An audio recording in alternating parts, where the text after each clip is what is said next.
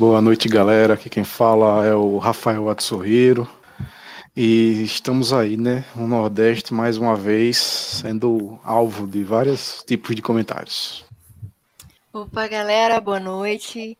Bem-vindo a todos que estão aqui conosco. E vamos lá conhecer um pouco mais do nosso querido Nordeste. Boa noite, pessoal. Aqui é Ricardo Tio Rica e felizmente não será necessário para as pessoas bem intencionadas do Sul e Sudeste terem que tirar um passaporte para ganhar cidadania nordestina.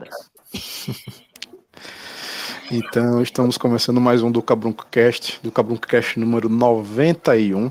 E hoje temos aí como dois convidados, dois amigos, uma galerinha que sabe falar um pouquinho a respeito do tema e vai conversar esse bate-papo aqui com a gente. E antes de começar o bate-papo e apresentá-los, eu queria também convidar você que está assistindo a gente, ouvindo a gente também na gravação. Bom dia, boa tarde, boa noite. Para você que está no Spotify, Deezer, Amazon Music, Google Podcasts, Apple Podcasts e outros agregadores. E também você está acompanhando a gente tá aí no YouTube ao vivo, boa noite. Compartilhe esse vídeo, curta para você comentar no chat. É só se inscrever, não paga nada, a gente não está cobrando nada. Estamos fazendo esse trabalho aí de sempre, que é mais, digamos assim, um hobby, né? E faz muito bem para a gente. Por favor, gostaria que Ébano e Pedro se apresentassem. Ébano. Boa noite. É, me chamo Ébano. Não precisa de sobrenome, né? Não tem muitos Ébanos por aí, vocês confundirem. É, bom, eu sou formado, sou graduado em História pela Federal de Sergipe. É, fiz mestrado na UDESC, né, Universidade do Estado de Santa Catarina. É, fui muito mais no ramo da história cultural, não é exatamente na história regional, que é o que a gente vai tratar hoje, mas sempre me interessou. E, bom, Acho que é basicamente isso. Não sei mais o que, que eu poderia falar para me apresentar. Obrigado pelo convite. Até falei aqui offline que eu só conheço podcast porque há 10, 12 anos atrás a Tsuhiro me apresentou. Bom, por causa dele estamos aqui. Bom, pessoal, boa noite. É, é, eu sou Pedro, Pedro Carvalho. Eu atualmente sou professor do Departamento de História da Universidade Estadual de Maringá, aqui no Paraná. É, foi onde eu fiz meu mestrado, meu doutorado, mas eu tenho graduação em História também pela Universidade Federal de Sergipe. É, desde o início da graduação, né, trabalho bastante com pesquisa e aqui na UEM eu estou vinculado ao Laboratório de Estudos do Tempo Presente, e também ao Grupo de Pesquisa Política Estado e América Latina, ambos né, sediados aqui na UEM. Eu queria agradecer também ao pessoal aí pelo convite, pela participação, dizer que é uma satisfação conhecer Bárbara e Ricardo, e que é uma satisfação imensa também poder restabelecer esse contato com a Tsuhiro, né, que é um cara é, que eu estimo bastante há muito tempo. E saudar meu amigo Ébano, né? Não só amigo de profissão, mas amigo pessoal. Tenho a felicidade imensa de dizer isso também. E vamos aí. O tema é delicado, mas é importante. Com certeza. Pô, obrigado a vocês por estarem participando. É um prazer revê-los. A gente já explica a vocês e a quem está chegando aí de primeira mão que um dos motivos do podcast existir também é para a gente estar tá restabelecendo esse contato com a galera que por vez, ou por seja pela vida, ou seja pela pandemia, né, também, que muito mudou a nossa rotina, a gente vai, acaba que a gente se encontra aí poucas vezes, mas a gente também restabelece essa, esse tipo de conexão que a gente sempre teve. E é bom também tratar né, de um tema que a gente vive, convive, sabe que existe e é importante se conversar, né? É importante estabelecer um diálogo, explicar para algumas pessoas que precisam não só entender, mas também reforçar né, um pouco desse tema. Então, Fabinho, a gente queria começar falando sobre o Nordeste em si, né? Nordestino em si. Acho que está mutado o seu Bárbara. Alô? Eita. Pronto, estão me ouvindo agora? agora sim. Então, é a questão sobre o Nordeste, o povo nordestino na história. O que é que vocês poderiam falar para todos nós sobre, é, sobre essa parte, né, de como foi essa história daqui, do nosso povo?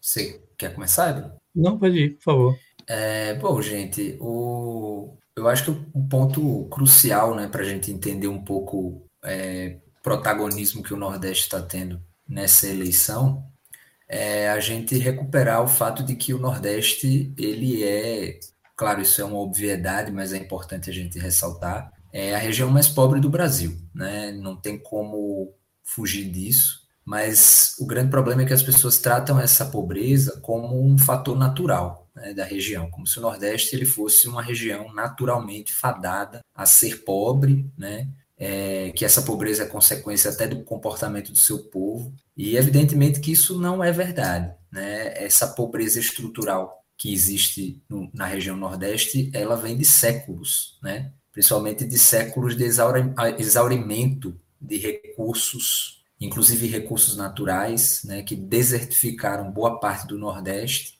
mais acentuadamente a região do Sertão, né, que a gente conhece muito bem, é uma região muito marcada por isso. É, isso ocorre pelo fato de que essa pobreza ela foi resultado toda a forma como o Brasil foi colonizado, né? E o Nordeste foi a região que foi a, a, por onde a colonização do Brasil começou. E nós estamos falando aí de um processo de extrativismo violento e duradouro, né? Mas essa pobreza ela também é decorrente do fato de que as aristocracias agrárias da região, né, que enriqueceram muito por conta da colonização, e aí nós estamos falando de uma elite que se origina na época das capitanias hereditárias, né, e vai transmitindo esse poder de geração em geração, é, se esforçaram muito econômica e politicamente para manter certas estruturas de poder na região que fossem favoráveis à manutenção dessa pobreza, né? porque com isso essa condição manteria os mais pobres subjugados aos interesses desses fazendeiros, né? Que acabavam resguardando uma mentalidade aí quase feudal. Né? Quando o centro-sul, hoje sudeste, começou a se desenvolver, aí nós estamos falando de final do século XIX, né? primeiro com a indústria da mineração, isso um pouco antes, mas depois com a indústria cafeeira, o poder central ele vai voltar todas as atenções para essa região, né? E o lugar que viria a ser o Nordeste, ele fica mais distante do centro de tomada de decisões, né? E sempre que há essa distância, sempre que o, que o Estado não se, se apresenta, né? Alguém está ocupando o poder. E nesse caso, quem vai manter a, essa posição de poder na região são os latifundiários. Então, não tem como a gente entender a situação do Nordeste hoje sem olhar para esse passado. Né? Não, há, não há como a gente compreender o que está acontecendo agora sem olhar para isso. Né? Então, acho que são pontos importantes de se ressaltar nesse caso. Só rapidinho, até aproveitando o ensejo aí, salve para Andrei que chegou agora. Comentou só os brabos hoje, né? Grandes convidados, Andrei Wallace aí, vocês devem Andrei também já dele. E também já participou com a gente aqui no podcast. É, por favor, comentem. Inclusive, isso que o Pedro falou é importante. Acho que vi um pouco disso, inclusive, no Profissão Repórter, né? Esses dias. Uma parada que, que é, apesar de você ter colocado um contexto todo de história, que você vê que ainda ocorre muito disso, dos senhores realmente que são os donos daquele município e de repente estão fazendo algum tipo de comando, né? Por, seja por dinheiro, seja por influência, enfim, ou pelas duas coisas. É, é... queria complementar aqui do que Pedro conta. Realmente é só um complemento, porque acho que Pedro acabou fazendo um apanhado muito redondinho, né?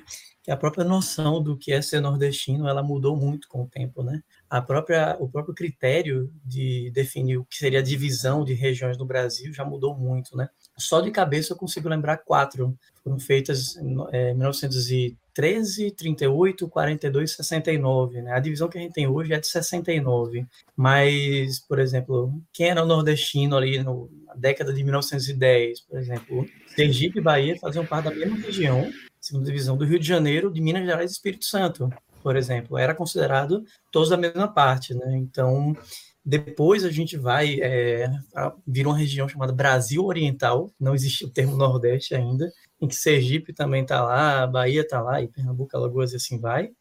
Né? Então a noção de ser nordestino é uma coisa é, que para a história é muito recente, 69, 69 para cá, sabe? Parece muito tempo, né? Assim, pô, pô, década de 60. Não, é muito pouco, né? Então, quem é que é o nordestino, né?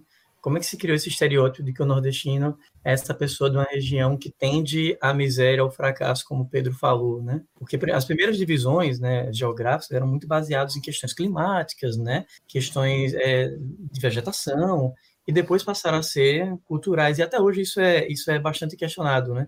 Ou será que o, o Maranhão não é mais norte do que nordeste? Será que a Bahia não tem um pouco mais de sudeste do que nordeste?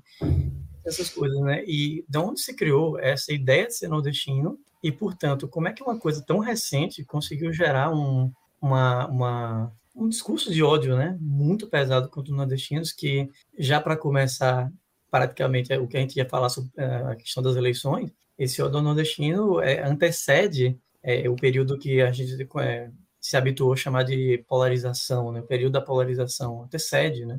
É, por exemplo, Pedro que estudou sobre grupos de ódio, principalmente grupos neonazistas. É... Deu uma congelada, eu acho que. É, deu uma travada. Ébano, acho que ele. Espera um pouquinho. É, Mas enquanto, enquanto Ébano volta, voltou. Opa, tá ouvindo agora? Oi? Agora. Isso. Vamos é, lá. Para mim continuou, continuou ok. Enfim. É, Pedro, é, Aqui deu uma travada quando Acontece. você falou do Pedro, aí parou. Vá.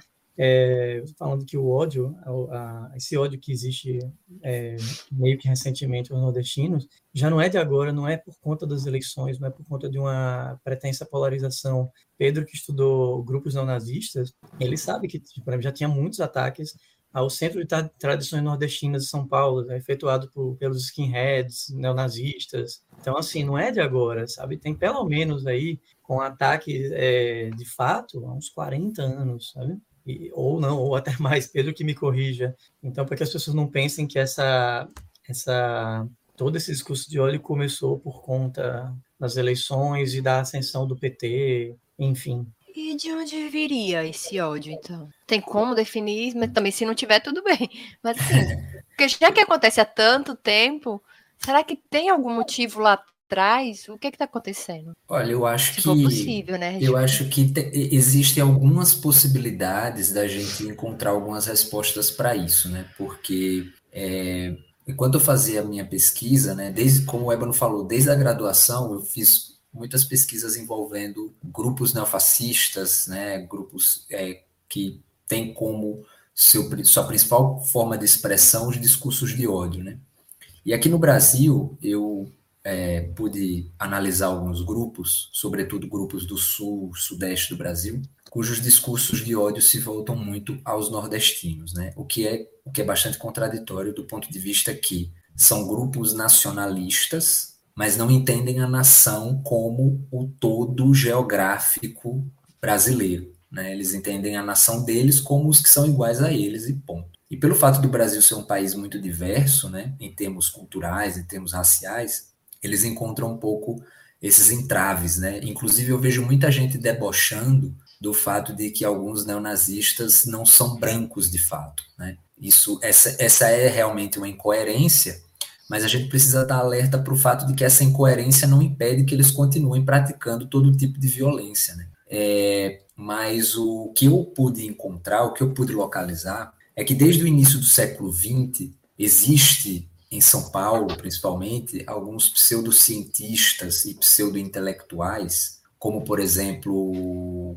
Oliveira Viana, Dionísio Cerqueira, que colaboraram muito com a construção de um estereótipo racial do povo do norte.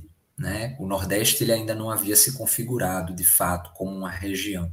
E eles criaram esse estereótipo né, para inferiorizar os nordestinos em relação aos sulistas, pelo fato de que os nordestinos eles seriam mais miscigenados, né, e que os paulistas, os sulistas, eles seriam herdeiros é, mais próximos dos europeus, né era uma forma de inferiorizar os nordestinos no momento no qual o Centro-Sul estava crescendo em profusão. Né? Então, é uma forma de você destruir uma, todo um povo, todo um território que durante muito tempo foi o, o principal foco da economia nacional, que era a região norte, né? para você transformar uma outra numa região superior. Esse é um dos caminhos pelos quais a gente pode localizar, talvez, um dos embriões né, desse ódio, dessa xenofobia em relação aos nordestinos. Né? Então, é... só para ver se, se rapidinho, só para ver se eu entendi. Então, um, da, um dos caminhos que a gente pode usar para explicar seria justamente porque, como o pessoal do norte e no nordeste são mais miscigenados, eles seriam impuros em relação aos sulistas e os sudestinos, que são mais puros, mais é. europeizados. É, então, um dos caminhos seria esse. É, um ponto de vista racista, né, de uma época onde esse tipo de ponto de vista era muito comum, né, era muito frequente essa ideia de divisões, não que hoje não seja, né, mas era uma, uhum. uma moda da época, né, essa perspectiva de tentar é, setorizar as sociedades a partir das raças, né, querendo colocar umas sobre as outras, que é o, o, o, o enfim, parte da época né, em que foi surgiu o nazismo, por exemplo, era uma coisa que vigorava muito na, na mentalidade da época. Né? Na, na, própria biologia, nós tivemos muito o eugenismo, essas exato, coisas assim. Exato. Só que eu acho que é, as pessoas se, se voltam tão superiores, o pensamento científico também deveria ter evoluído. É. Porque essa maneira de você categorizar a sociedade já passou. É do uhum. século retrasado, não é de, do século XXI, é do século retrasado. Exato. E não mais de agora. Pois é. É a gente pode colocar também a questão, por exemplo, a, a imigração é, do, dos alemães e italianos, principalmente, ela acontece muito pouco, historicamente falando, muito pouco antes da disseminação de teorias de pureza racial, de superioridade racial, né? E Bom, uma coincidência do destino, alemães e italianos vieram para cá e a teoria foi muito disseminada entre alemães e italianos, né? Tanto que foi o, o início da formação do eixo na Segunda Guerra Mundial, né? E muitos alemães e italianos que moravam aqui tiveram muito acesso a essas teorias da superioridade. Uhum. Pensaram, bom, a gente é de lá, a gente está aqui, mas a gente é de lá. A gente está com essas pessoas aqui. Talvez essas pessoas estejam abaixo da gente, sabe? Nessa época já existia uma discrepância muito grande socioeconômica entre o Brasil ao sul e ao sudeste e o Brasil do norte e nordeste, sabe? É, tanto é que se você for, é, for, pensar direitinho, se pegar aquele começo do século XX e do meio do século XX para frente, é, esses italianos, esses alemães que acreditaram, não todos seguiram isso, obviamente, mas que acreditaram nessas teorias, eles vieram para cá em busca de trabalho, fugindo de pobreza que hoje é o que se critica muito do nordestino, é o cara que foi para o sul e para o sudeste fugir da pobreza, atrás de trabalho. E tem essa coisa, vale muito o discurso da valorização do, do, do japonês, do italiano, do alemão, que veio para cá construir o sul, chegar em lugares considerados ermos, né, e começaram uma cidade, uma vila lá, mas o nordestino construindo, por exemplo, as grandes metrópoles brasileiras, parece que isso não conta muito. Parece que não só é, é um coadjuvante, como é quase um pária. Sabe? E muitos esquecem que quando eles chegaram, né, dos seus respectivos países, eles chegaram muitos sem nada, e o próprio governo auxiliou com, com, com, com o que hoje a gente chama de Auxílio Brasil, para que eles é, começassem suas vidas aqui. Sim. sim. É, uma dúvida. Estão é, me ouvindo? Tá ok, né? Sim, sim. Tá ok. Então, uma dúvida. Além do componente de nacional, né? De, no caso de ter se colocado para o curso do país, terem se deslocado do país, europeus, italianos, não teria também um pouco do. Até pela própria questão da eugenia, de preconceito, porque o Nordeste seria a. Até por ter sido a primeira das regiões brasileiras, foi uma região que foi profundamente marcada pela questão da escravidão, seria por ter uma grande parcela da população nordestina de origem negra, talvez? Será que isso também não influiria? Com certeza. Eu acho que, como a gente bem sabe, né, e como muitos pesquisadores têm atestado, a região Nordeste foi, durante muito tempo, a região que mais recebeu é, escravos, né? E vindos da África. E a, a região da Bahia, por exemplo, eu não sei dizer com toda certeza, mas talvez tenha sido a região do Nordeste do Brasil que mais recebeu é, africanos escravizados. Né?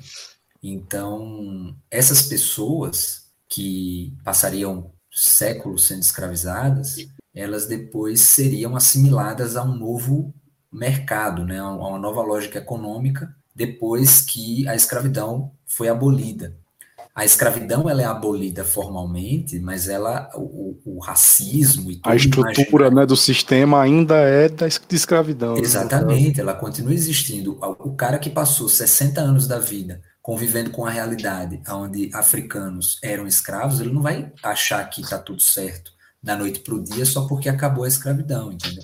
Ele vai continuar vendo os africanos como objetos que devem só trabalhar. E aí é necessário você criar, eles, eles acham necessário criar uma nova dinâmica, uma nova estrutura, para que essas pessoas continuem né, mantidas sob uma, uma condição né, de subserviência e tal. E aí é onde entra toda essa coisa do trabalho precário, do trabalho análogo à escravidão que a gente vê até hoje, das pessoas que no Nordeste vão trabalhar muito na, na cana-de-açúcar e tudo mais. É uma espécie de linha de continuidade desse problema. É, sobre aquela informação, que você falou que não sabia se a Bahia foi a região do Brasil que mais recebeu africanos para serem escravizados. Eu também não tenho essa informação, mas Salvador ainda é a cidade do mundo com o maior número de pessoas é, declaradas negras fora da África, né?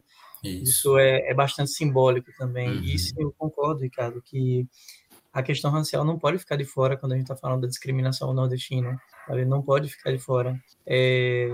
Inclusive, quando a gente está falando da ideia da, do, do, do, preconceito, da discriminação contra a, a, a miscigenação, a gente sabe quem está falando de que parte da miscigenação é que, qual parte da miscigenação está incomodando. A gente sabe, e o Nordeste é, lidou muitos anos com isso, lidou muito, muitos anos, e mesmo quando a escravidão oficialmente foi encerrada, há ainda muitos relatos, muitos relatos, de que permaneceu extraoficialmente aqui pelo Nordeste, que é onde a fiscalização era bem menor, a fiscalização governamental, né? Então não tem como a gente dissociar a discriminação nordestina a uma questão também racial. Entendi, difícil. Tem uma coisa é. também, só antes de, de, falar, né? Assim, a gente falando das eleições também, quando se falou muito do, do questão de italianos, japoneses e alemães, né? Aqueles que faziam parte, né, do, do eixo do nazista. Eixo. Então, é, e também lembrar que houve um movimento aqui, né, de integra, integralismo, né, que infelizmente utiliza o mesmo símbolo da estatística na maldita bandeira deles. e aí eu sofro um pouco com isso, não posso ficar colocando esse símbolo à toa aí à torta e à direito solto. E lembrar que o tal padre, com muitas aspas, Kelmon, levantou muito essa bandeira do integralismo antes de se tornar essa figura aí que eu não sei se é padre. Acho que não, mas você está dizendo que é, né? Damari disse que é mestra, ele disse que é padre, e assim a gente vai levando algumas coisas aí desse fatídico governo. Candidato padre, né? É, candidato padre. O Brasil é uma coisa complicada mesmo, né? Ainda mais quando a gente vai falar de política, e hoje em dia, então, a coisa está mais complicada ainda. É. Falando complicada porque ainda não são 10 da noite, né? Ah, é. Cara, alguém me exige respeito, respeito para um candidato que não é padre, se vestindo de padre, eu não vou respeitar, cara, me desculpe. É. Surgiu uma pergunta aí no chat da Mayara. Oi, Mayara, tudo bem? Como vocês acham que esse pensamento xenófobo pode diminuir? Olha aí, é uma pergunta interessante. Quer responder, Ébano? Uh, pode ser. Eu, eu queria começar é, pelo clichê, porque por mais clichê, por mais ameno que seja, eu vou apelar mesmo para a educação, cara. Educação, por mais bobo e extremamente amplo, generalista que essa resposta seja, mas por educação, sabe? Tipo, é, é, eu sei que vamos, vamos assumir aqui a, a, palavra do filósofo Toguro, em pleno 2022, a gente tem que estar tá explicando cientificamente por que não justifica tal diferenciação entre as pessoas mas a gente tem a gente está num ponto em que a gente que o óbvio virou um tesouro, sabe? E bom, é, é, tratar de educação, inclusive, eu acho que é uma grande missão do próximo governo e dos próximos governos é tratar essa temporada, principalmente dos últimos quatro anos que a gente teve, como algo que não pode ser repetido. É, eu, a discriminação não só nordestinos, mas como é o tópico de hoje, a discriminação nordestina tem que ser vista como uma coisa é, absolutamente é, amoral. A gente não pode repetir isso, sabe? É, é levar isso para as próximas gerações, sabe? É dialogar com a população. Minha gente, olha, entre 2019 e 2022, houve uma liberação extraoficial de discriminações, em que juridicamente é, discursos de ódio estavam né, liberados, protegidos, não estavam, por lei não estavam, a gente sabe disso, mas que houve um conforto muito grande para isso acontecer, isso não pode acontecer.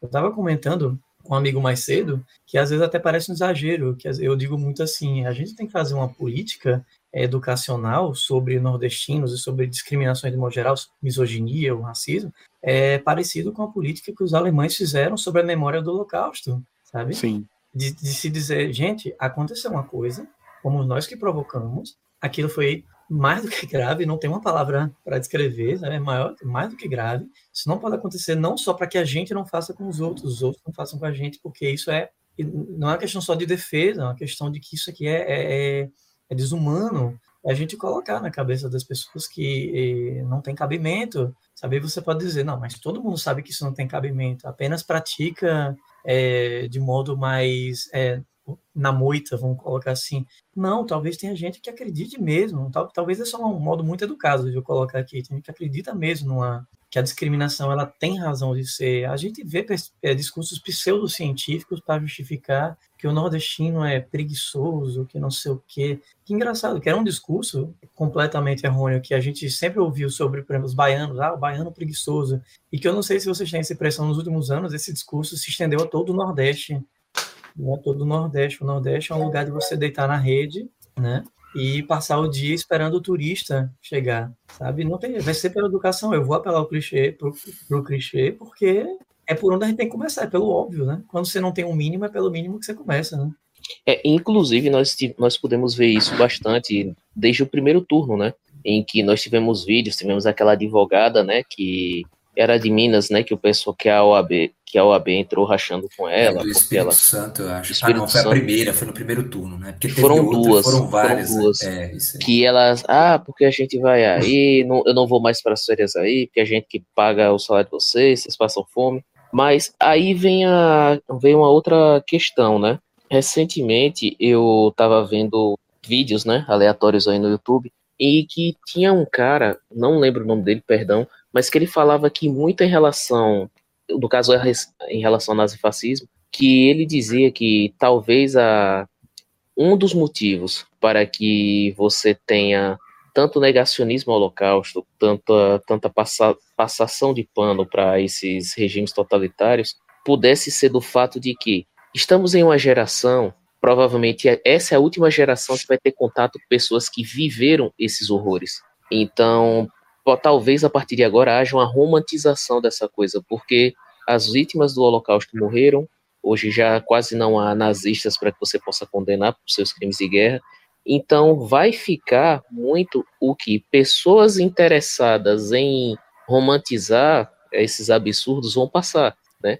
Então, isso tal, vocês acham que pode haver isso na questão de que hoje tendo-se um, um, um acesso muito maior a informações, a vídeos, a desinformações em tempo real, que um movimento desses que poderia estar acontecendo lá na Europa, uma questão de relativização de nazifascismo, com morte das vítimas, com não haver mais pessoas, testemunhas vivas para dar, para falar sobre horror, e que isso gerando lá chegue por aqui e o pessoal adote, faça o AUE e faça aquela regionalização desse tipo de coisa. Então, já que não há os judeus, vamos usar os nordestinos e vocês acham que isso pode estar acontecendo? Eu sei que foi uma pergunta meio viajada, assim, meio. Mas. Eu acho que é tudo a ver isso aí, sinceramente. Eu acho, inclusive, que já está acontecendo, né? E não, e não é há pouco tempo que isso está acontecendo, porque, é, por exemplo, já que você mencionou o caso do nazismo, Ricardo, que foi um evento traumático né, para os alemães, é, a gente pode é, usar um exemplo nosso, né, que é o caso da ditadura militar, que é um evento traumático é muito recente do Brasil. É, ao contrário de como Ébano mencionou, né, na Alemanha, que da Alemanha, que é um lugar cheio de espaços de memória, né, que relembram o que foi o nazismo, o que foi o Holocausto, justamente com o objetivo de fazer com que as pessoas se lembrem daquilo e não desejem, né, que aquilo se torne novamente uma política de Estado.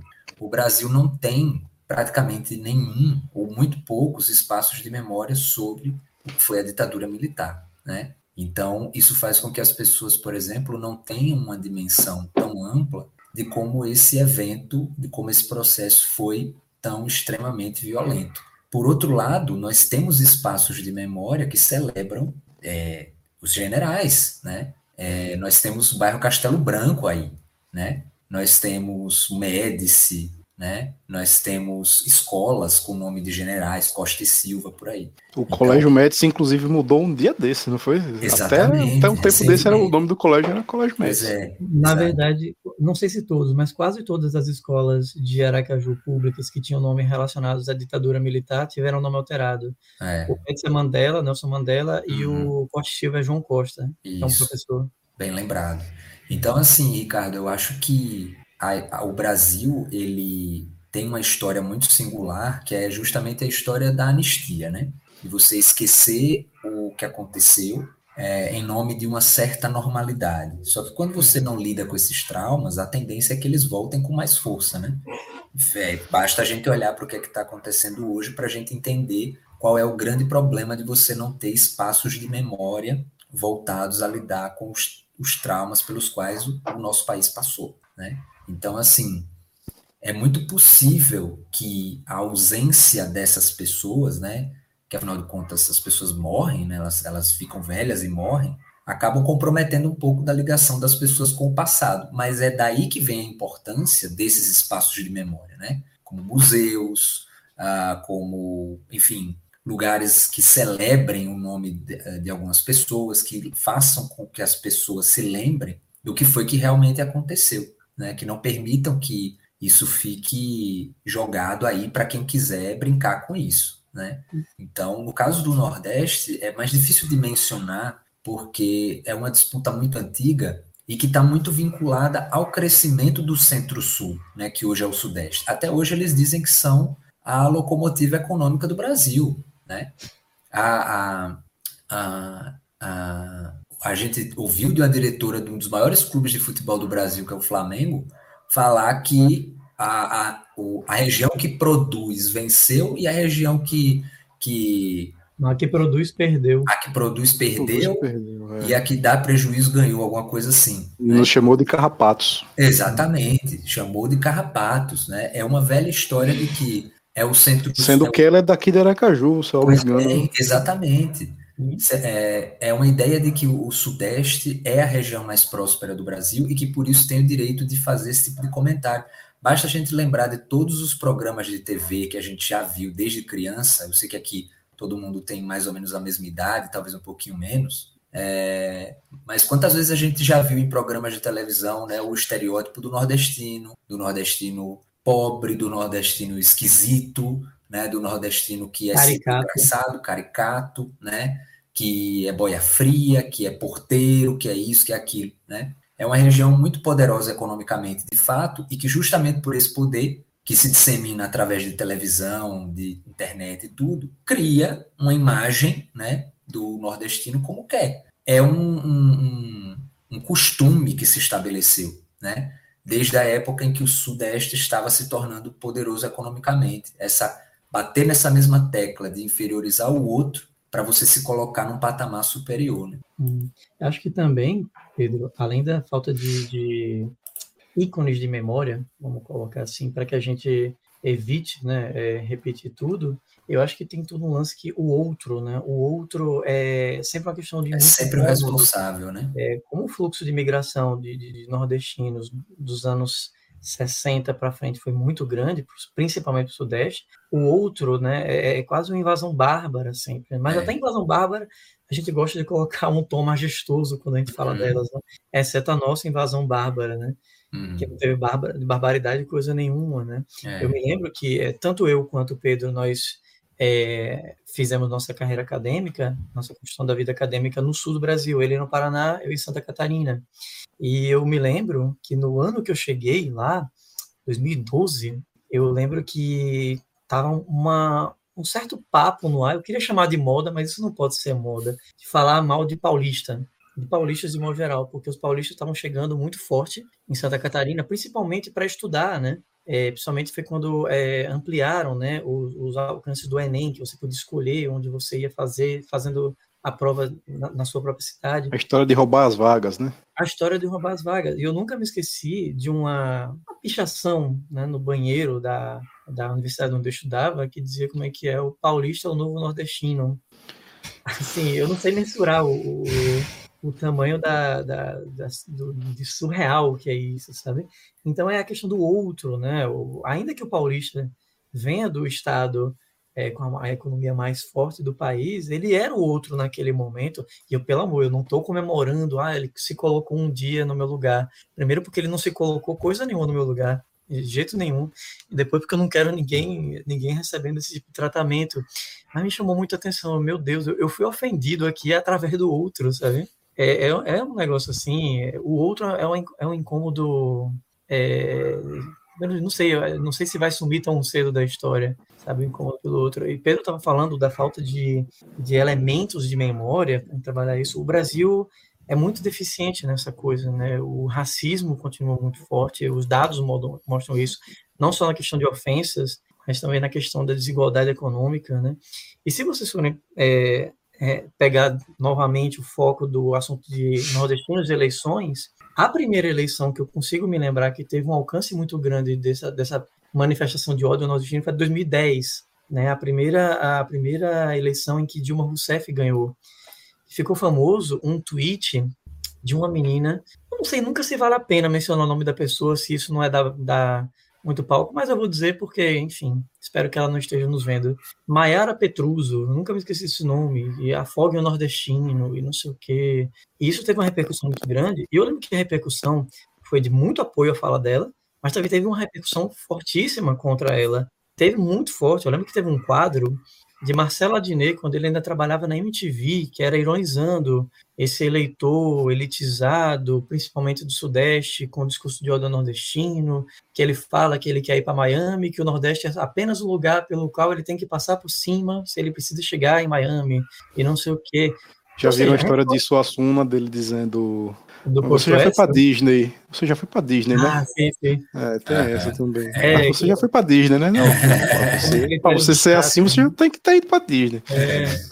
E eu me lembro que teve uma repercussão muito extremamente negativa em 2010. A gente já está na terceira eleição seguinte a essa, e a gente já chega na eleição sabendo que vão vir mais manifestações contra nordestinos. Então, assim, pouquíssimo mudou porque isso mudou, se é que algo mudou, sabe? Em 2014 é a mesma coisa. 2014 eu me lembro muito bem de eu assistindo, eu não lembro se era na GNT ou Globo News, que tinha o Manhattan Connection com o Diogo Mainardi, que Deus o tenha, não sei nem se ele tá Era o, eu acho que era Globo News, era GNT, GNT. GNT, né? Que ele fala, ah, mas você sabe, né? Dilma ganhou por causa do nordestino, porque o nordestino é um eleitor bovino. Ele solta essa, sabe? Assim. É... Vejam só, né, cara? Que coisa, não? Vejam só. Então, sabe, aí chega em 2022 e chega ao fim do primeiro turno, Bolsonaro diz: o nordestino vota em Lula porque é assim mesmo, porque é um, um, um, menos acesso à instrução, à educação, não lembro quais são os termos dele, porque eu já entrei no modo automático de apagar algumas coisas, sabe? Isso é importante. Então, é, é, mas assim, porém, tem que aprender isso aí. Porém, eu achei interessante que, em resposta a isso, começaram a liberar todos os rankings né, de colocação em Olimpíadas de Matemática Nossa. e tudo. E, curiosamente, só tinha nordestino né, no, no top 10, né? É. Não, e, e tem Aí... outra coisa, tem outra coisa, viu, Ricardo, que, que veio à tona recentemente, e apesar de toda essa revolta em relação ao Nordeste, né? Desculpe. O, o, o Lula teve mais voto no Sudeste do que no Nordeste. Em termos Quantitativamente, né? Exatamente. Então, assim, o que é que acontece? Isso que Ébano falou, né, esses casos que ele mencionou, se vocês pesquisarem, né, forem no Google e colocar assim, uhum.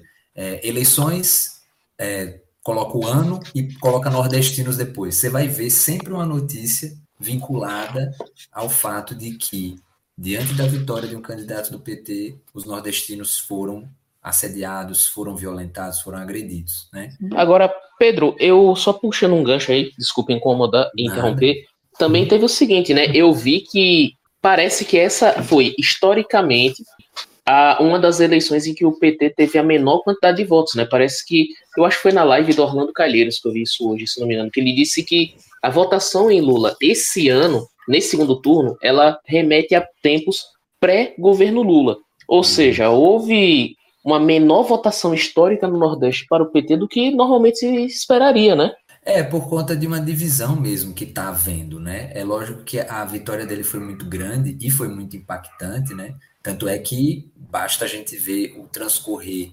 da, da apuração para a gente entender como ele alçou voo a partir do momento em que o mapa ele foi subindo no mapa, né? Que a apuração foi subindo, foi subindo no mapa.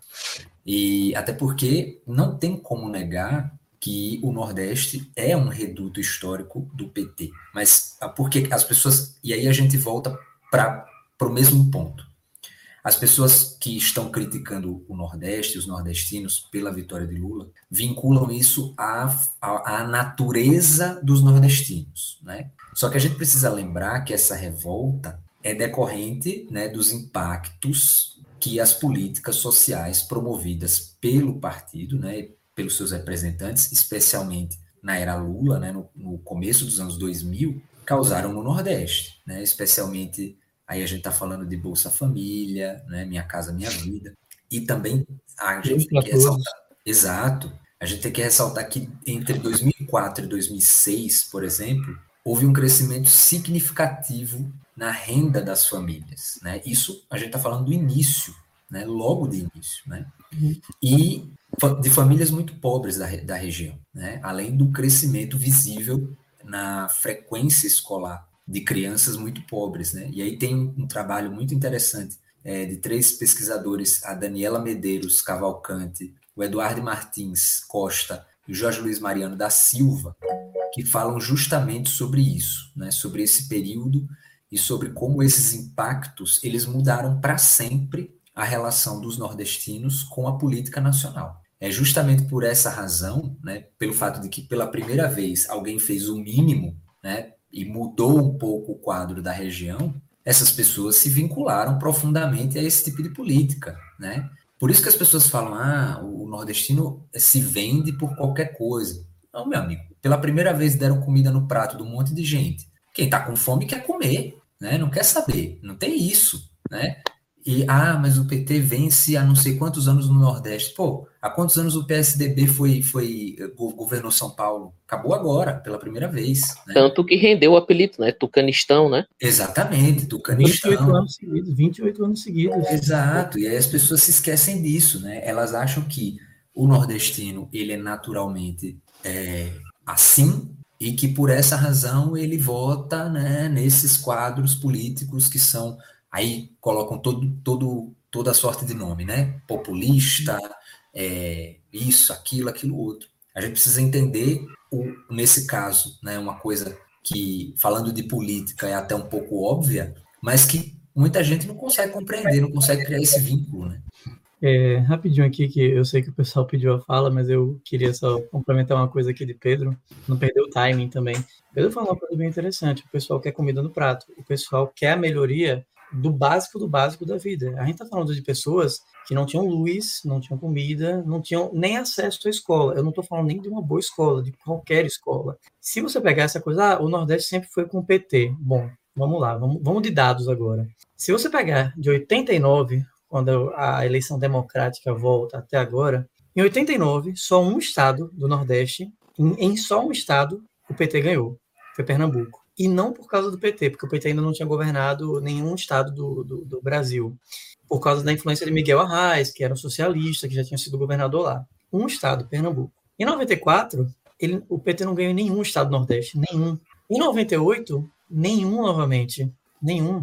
Em 2002, ele ganhou em todos, exceto Alagoas, que até hoje é onde ele tem a menor porcentagem no Nordeste, exceto em Alagoas. A partir de 2006, ele vai ganhando em todos, então, não, não é uma coisa histórica, do aquele estereótipo é, grotesco de que o nordestino, ah, depende de quem dá um prato de comida, vamos votar no PT, que é um estereótipo contra o nordestino e sobre política de esquerda, centro-esquerda. Né? Vai, então, não, teve uma época que o nordestino não estava nem um pouco perto do PT. E quando esteve, não foi nem por conta do PT. Né? Isso também já é um estereótipo que os dados já desmentem. Né? Já, isso é ótimo para demover esse, esse argumento. Né? Não quer não, Rafa? Depois eu vou repetir ah, primeiro. Sim.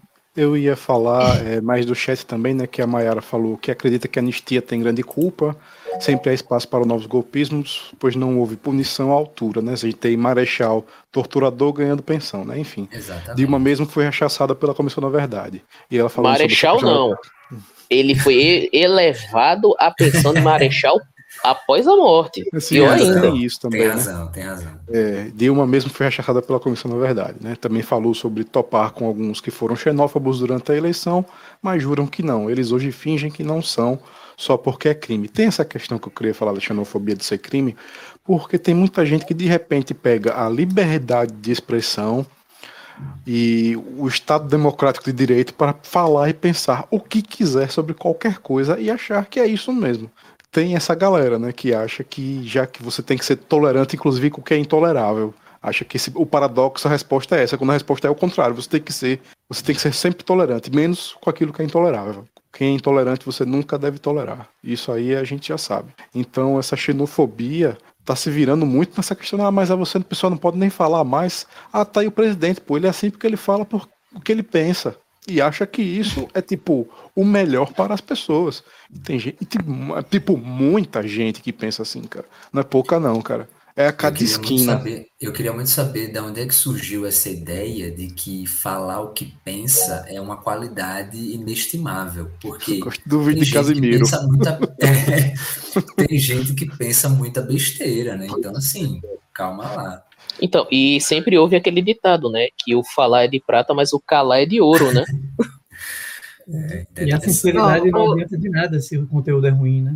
Exatamente, exatamente. Então, o que eu queria comentar, inclusive o Ébano falou alguma coisa e o Rafael também, que, que inclusive é uma das coisas que a gente comenta sobre, até sobre a própria esquerda, né? Porque existe assim, ah, não existe só uma esquerda, são várias esquerdas, são várias direitas, vários centrões. É, mas que se você não estiver perto do povo, como é que você vai se comunicar? Se você não está com um prato de comida na, na mesa, como é que você vai se preocupar com democracia? O que é democracia? Se eu não tenho remédio para dar meu filho que está doente, como é que eu vou me preocupar se o projeto A ou o projeto B está passando no Congresso? Não tem Exato. como. Pois é. Se eu não sei juntar a letra B com A, como é que eu vou saber se quando eu assinar meu contrato de trabalho, ele não está me colocando numa- num, num projeto de servidão?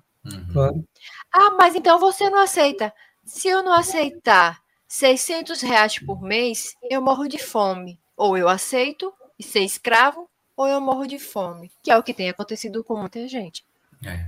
Aí ficam querendo glamorizar muitas coisas, querendo botar as coisas em patamares que eles não são, que eles não deveriam estar, Uhum. sendo que a população está querendo o feijão no prato, o remédio para quando precisa, uma educação, nem que seja para o básico também. Até porque você destruir a educação é projeto de, de, de governo, porque se Sim. você destrói a educação, você bota a Hum, população na sua mão, você coloca a população na sua mão para tudo e qualquer coisa, porque ela vai ficar totalmente dependente do, do que os grandes querem que eles façam. E aí continua a venda de voto, continua a venda de uma maneira de um, de um trabalho escravizante, que não é assim. A gente precisa. São detalhes importantíssimos e que muita gente que estão lutando por aí não observa.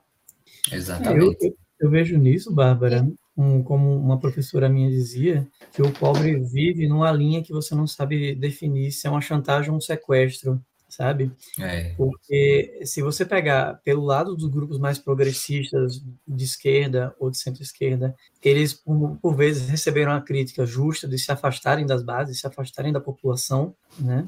E grupos de direita, muitos deles também nunca se preocuparam, também nunca se preocuparam. Então fica uma situação em que o pobre, de dois em dois anos, quando tem eleição municipal e depois estadual e nacional, eles ficam nessa. Será que nesse ano alguém me dá alguma coisa porque eu preciso é, estar vivo? A gente não chega nem ao ponto de discutir uma qualidade de vida melhor. A gente está falando de estar vivo, porque comer É, né, não é de viver, é do sobreviver. é de sobreviver, porque comer e ter acesso à escola é, é o mínimo. Isso não deveria ser tratado como luxo, né?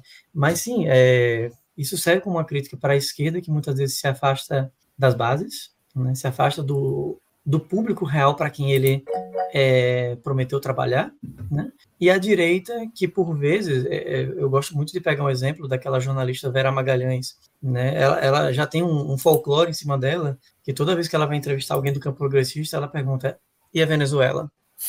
Aí eu lembro que eu vi alguém no Twitter colocando bem assim: a minha vontade é que um convidado diga bem assim, Vera, as pessoas não sabem se vão comer. Elas não querem saber de Venezuela agora, não que não seja importante. Aí vocês estão falando de Nicarágua, vocês estão apoiando a Nicarágua, Nicarágua está uma desgraça. Minha gente, o cara não chegou ao ponto nem de, de ter uma razão para se preocupar com isso, porque não tem um feijão, pô. Não tem feijão. O que é, que é a Nicarágua perto do feijão, sabe? É, é duro. É, duro é, é um golpe, cara. É um golpe. Acho que Pedro queria falar. Ricardo levantou a mão primeiro. Ah, é só uma pequena pontuação, né? Porque a gente está falando da questão de. Da, a gente falou né, sobre a questão das políticas do PT e tal, e existe uma. Hoje se fez uma falsa equivalência de que o Bolsa Família pagou menos, o Auxílio Brasil paga mais, então o Auxílio Brasil é melhor. Um, o Auxílio Brasil é uma. Estão despejando dinheiro sem nenhuma, nenhum pedido de contrapartida, coisas que haviam com o Bolsa Família. Tipo, Bolsa Família exigia que as crianças estivessem na escola, que elas Vacinado. não estivessem, que estivessem vacinadas, que não houvesse trabalho infantil. Só esse pequeno detalhe de você colocar a criança na escola junto a toda uma estrutura que nós tínhamos com a central de abastecimento, a questão de, da, de se ter uma preocupação de alimentos de qualidade nas escolas, já garantia para algumas dessas crianças um grau de nutrição que eles não teriam em casa. Segundo ponto, essas famílias, muitas vezes famílias que eram formadas por uma mãe e seus filhos, geravam uma dificuldade muito grande para essa mãe conseguir trabalhar. A partir do momento que o Bolsa Família exige que essas crianças fiquem na escola, essa mãe tem pelo menos quatro horas de um turno em que ela pode se dar o luxo de sair e fazer alguma coisa e trabalhar. Porque ela agora não precisa ficar cuidando das crianças, ela sabe que os filhos vão estar em segurança, que eles vão estar alimentados, ela pode, por mais que seja um, entre aspas, subemprego, que seja até uma ocupação informal, ela agora pode focar, nem que sejam por poucas horas, em uma atividade profissional que vai trazer dinheiro para a família, pode proporcionar uma melhoria, mesmo que pequena, nas condições socioeconômicas da família dela. Isso sem falar que os filhos estão tendo aula. Isso falar que por estar na escola, esses meninos vão estar, vamos usar o termo que os que esses ditos patriotas gostam, a partir do momento que você bota sua criança na escola, onde ela vai estar jogando bola, onde ela vai estar tendo aula, ela não vai estar no crime, ela vai estar estudando. Não é isso que vocês dizem, que nós somos todos vagabundos? Então, Bolsa Família impede que nós sejamos. Então, por que ele é tão ruim? Não é uma bolsa esmola, é uma política voltada para desenvolvimento regional. E coisa que hoje não dá, não existe. Você pega o dinheiro, joga na mão do pessoal, cara, e as outras contrapartidas. Existe aquela questão, a própria, a própria ideia de multiplicador keynesiano. A partir do momento que essa mãe começar a trabalhar, ela vai trabalhar, ela vai, ela vai fomentar o comércio local, o cara da lojinha vai precisar eventualmente contratar mais uma pessoa. É uma coisa tão pequena, mas que gera um, uma bola de neve tão grande que fica na mente do nordestino. Se hoje o Nordeste é, mesmo que historicamente no início não tenha sido, se hoje o Nordeste é uma região extremamente petista, ou vamos dizer até esquerdista, eu não diria nem petista, eu diria esquerdista, porque Infelizmente, nós só temos um grande partido de esquerda no país, deveríamos ter outros, mas só um conseguiu. Então, ele representa a esquerda para essa região. Então, porque isso foi o que funcionou para a região. Nunca antes se pensou nisso, e desde que esse partido saiu, não se pensou nisso da mesma forma. Tanto que esse Auxílio Brasil mostra isso, a visão preconceituosa que se tem. Vamos jogar dinheiro. Não é só jogar dinheiro o, o mínimo do Bolsa Família é a questão do dinheiro. O dinheiro era apenas uma forma de se conseguir essas outras coisas. E é, isso, é esse entendimento que eu acho que falta. A, ou falta o entendimento, eles simplesmente não querem pensar. Desculpe o desabafo aí, mas é uma coisa que eu acho que deveria mas, ser pontuada. Mas até economicamente, e falando do, do ponto de vista não tanto econômico quanto social, quando você tem uma contrapartida, você está tornando aquilo, aquilo deixa de ser uma despesa e se torna um investimento, pô. Você está investindo naquela família, está investindo no futuro daquelas pessoas. Se você está dando educação, se você está dando alimento, se você está dando condições, você está pedindo que, ó, você está tendo dinheiro, mas pô, continue matriculado, continue estudando, seja vacinado, continue, sabe, você está investindo naquelas famílias. Esse é o projeto social, na verdade, né? Então, se você acredita no Bolsa Família ou no Auxílio Brasil, tanto faz, sinceramente. O que é importante é que seja um investimento, que as pessoas se desenvolvam. tanto economicamente quanto socialmente. É, esse é o papel. Isso que é importante. É por isso que o Brasil ficou no mapa do mundo em relação ao combate à fome, à desigualdade, coisas por conta dessas dessas questões sociais, dessas medidas sociais, dessas, dessas leis que ainda bem que existem e que pelo menos a direita pensa nela como manobra de, de conseguir votos, né? Mantenha existindo. Infelizmente, retirando as contrapartidas, mas ao menos dá, né? Imagine se. Porque tem gente que a gente sabe que não queria aumentar, mas enfim, né? Era bolsa esmola, né? É, essa forma como. É, e que tinha e que tinha só uma, e, e, tem mais uma coisa muito importante que, que nós tínhamos no, no programa anterior, e que era para as mães e referente a cada filho. Hoje, quem recebe pode ser qualquer um, inclusive homem solteiro sem filho. Não estou com isso dizendo que homem ou mulher. Não, não é isso. É porque é o seguinte: a maioria das mulheres, inclusive pelas pesquisas, a maioria das famílias hoje no Brasil são compostas por uma mulher, uma mãe ou uma avó que toma conta de seus filhos ou de seus netos. Então, por isso da importância de que aquele dinheiro, aquela verba fosse vinculada à mulher, à rima de família, e não a alguém que não tem uma família, que não tem, enfim. Desculpa a minha empolgação, Pedro, por gentileza. Não, nem precisa se desculpar, não, que é isso. É só que é importante mesmo ressaltar a forma como os investimentos eles se disseminam, né? Porque para funcionar dessa maneira, né, como funcionou no Nordeste, como o Ricardo pontuou e como Bárbara mesmo já tinha mencionado antes, é necessário que ele tenha um propósito, né, que ele tenha um sentido. Se ele tivesse o mesmo propósito que tinha nos anos 2000, 2010, né, o, a, o resultado da eleição poderia ter sido outro, né? A forma como o dinheiro foi utilizado, né, como uma moeda de troca praticamente, por voto no Nordeste do Brasil, né, mostra justamente o fato de que não é você simplesmente abastecer com dinheiro que vai mudar. Né? Você tem que ter um planejamento, você tem que ter né, um investimento próprio. Só para vocês terem uma ideia, é, nos anos 1950, o, todos os governos do, num dado momento, né, todos os governos do Nordeste eram vinculados a, às elites agrárias do Nordeste. Né? Se formou um bloco, principalmente ligado a um partido da época, que era a União Democrática Nacional, né? que era um partido de direita.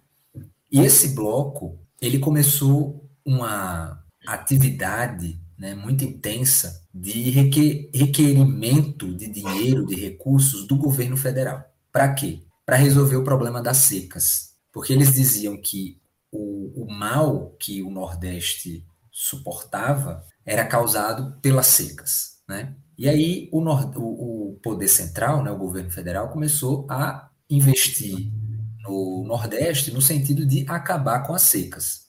O problema é que o mal causado pelas secas não acabava. Então, o que, é que aconteceu? Na época, quase no final do seu mandato, o Juscelino Kubitschek, ele resolveu criar um plano de irrigação do Nordeste um plano federal de irrigação do Nordeste, para acabar com o problema das secas. Né? E o que é que esse bloco político de uh, governadores conservadores falou? Não, a gente não quer esse plano de irrigação. Nós não queremos. Né? O Ceará, principalmente a região do Oroz, que era uma região muito afetada pela, pela seca, o governador do estado falou que não queria de jeito nenhum. Por quê? Porque se acabasse com a seca, fechava um canal de entrada de recurso deixava de vir dinheiro do governo federal, né? Quando a Sudene é criada no final dos anos 1950, né? Os, mesma elite vai dizer que não quer, que não quer a presença da Sudene. E a Sudene é justamente a superintendência para o desenvolvimento do Nordeste. Só que eles não querem. Por quê? Porque se você resolve o problema da pobreza, esse bloco que se consolidou, que representava as elites agrárias, deixava de receber recursos, né? perdia um pouco do seu poder. Então, embora houvesse todos esses investimentos, né, embora isso tudo tenha perdurado durante muito tempo, hoje a gente vê a coisa caminhando no outro sentido. Por quê? Porque mudou a lógica do investimento. Né? Não era mais um investimento só para, ó, nós vamos dar o dinheiro aqui, vocês resolvem o que vão fazer. Não, nós vamos, o dinheiro vai ser fornecido, mas a gente precisa fazer com que esse dinheiro gere toda uma dinâmica que proporcione esse desenvolvimento, né? que não vai vir só com dinheiro conta, né? Claro que com o dinheiro na conta, isso resolve o problema de muita gente, porque tem gente passando uhum. fome, tem gente morrendo de fome, né? Literalmente. Mas quando você, você muda o propósito do investimento, nesse caso, você torna a coisa vazia, né? De, claro, tem um propósito que o propósito é, é, é você receber algo em troca, né? Mas você não, não mantém o sustentáculo fundamental desse tipo de, de projeto, né? Que é justamente o desenvolvimento. Sim. Inclusive, né, Pedro? É, vou pegar um gancho do que você falou e somar com o que eu acho que o Ricardo falou mais cedo sobre se ele achava que o acesso à informação iria mudar alguma coisa em relação à discriminação aos nordestinos. Né? É, a informação, ela existe e você faz o que quiser dela. E você faz o que quiser do acesso a ela, né? Eu costumo dizer que você falar de algo sem muita certeza na era do Google se equivale a mentir, né? Então, o que é que acontece?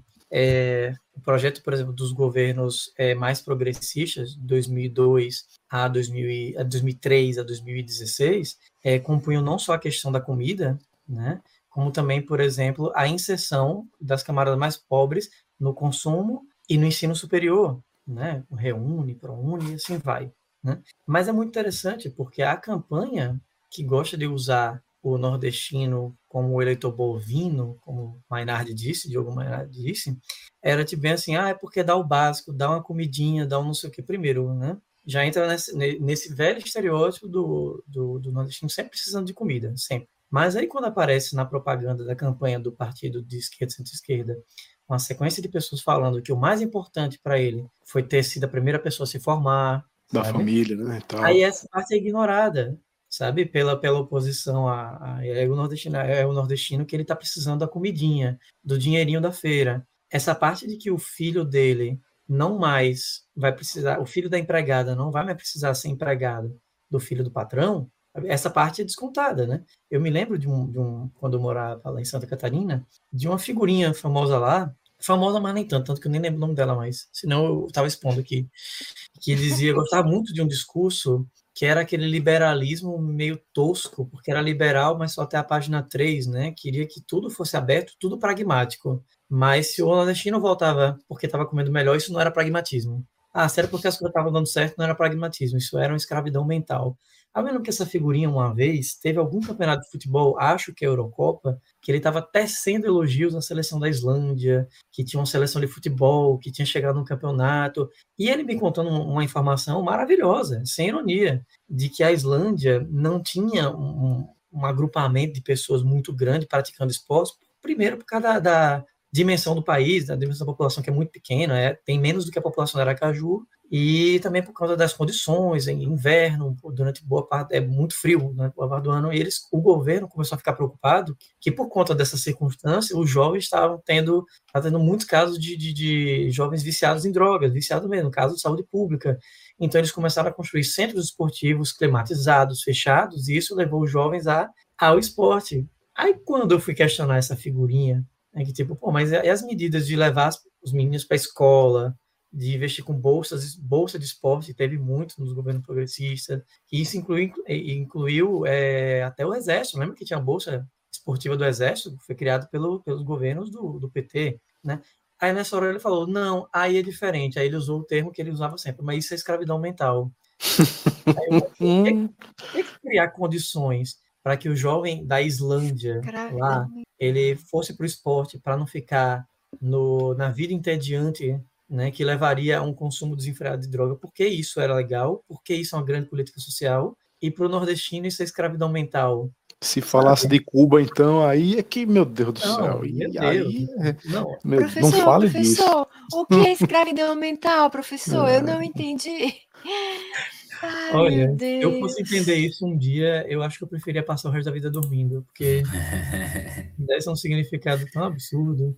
É, Mas é viagem, né? coisa, né? Esse cara tinha acesso à informação. Esse cara sabia que se você pegasse por dados e pegasse pelo sentido prático da coisa, era a mesma situação. Mas na Islândia, aquilo era o auge.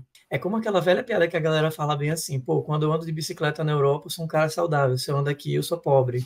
É o mesmo conceito, sabe? É o mesmo conceito. É, aí gosta de pegar política internacional, mas parece que o Nordeste não faz parte disso, né? Não faz parte disso, é um povo à parte, e tudo que a gente faz vai ser uma eterna mendicância, né? Uma eterna, uma eterna subserviência ao coronelismo, que enfim, é, é isso, né, gente? É, eu só citando o chat também aí, né, que o Adam Ilustar chegou aí, bem, novamente, né, que ele estava um tempo sem aparecer, e falando, né, em relação à, à militância que voltou, no, voltou com o PT e o Lula, acho que a gente citou aqui podcast atrás, quando o Lula foi solto e teve aquele movimento do Bolsonaro pela primeira vez reunir todo mundo de máscara e tal, então ali a gente sabia que, a eleição já tinha começado, né, na verdade, né, e ele dizendo que é simpatizante do PCB, e que esse auxílio de hoje foi medida eleitoreira, né, reforçando o que a gente já falou aqui, né, já era para ter vindo antes mesmo da política, né, ou seja, reforçando que foi por conta de uma pandemia que de repente o, houve essa, essa evolução aí e que se fosse pelo ministro da economia hoje nunca seria esse valor atual, né, porque ele alega o tempo todo que nós somos apenas despesas, né. É, nós somos apenas recursos. É um... O ficou incomodado com a empregada doméstica que vai à Disney, né? Não, não viria uhum. dessa pessoa é. um projeto social é, genuíno, né?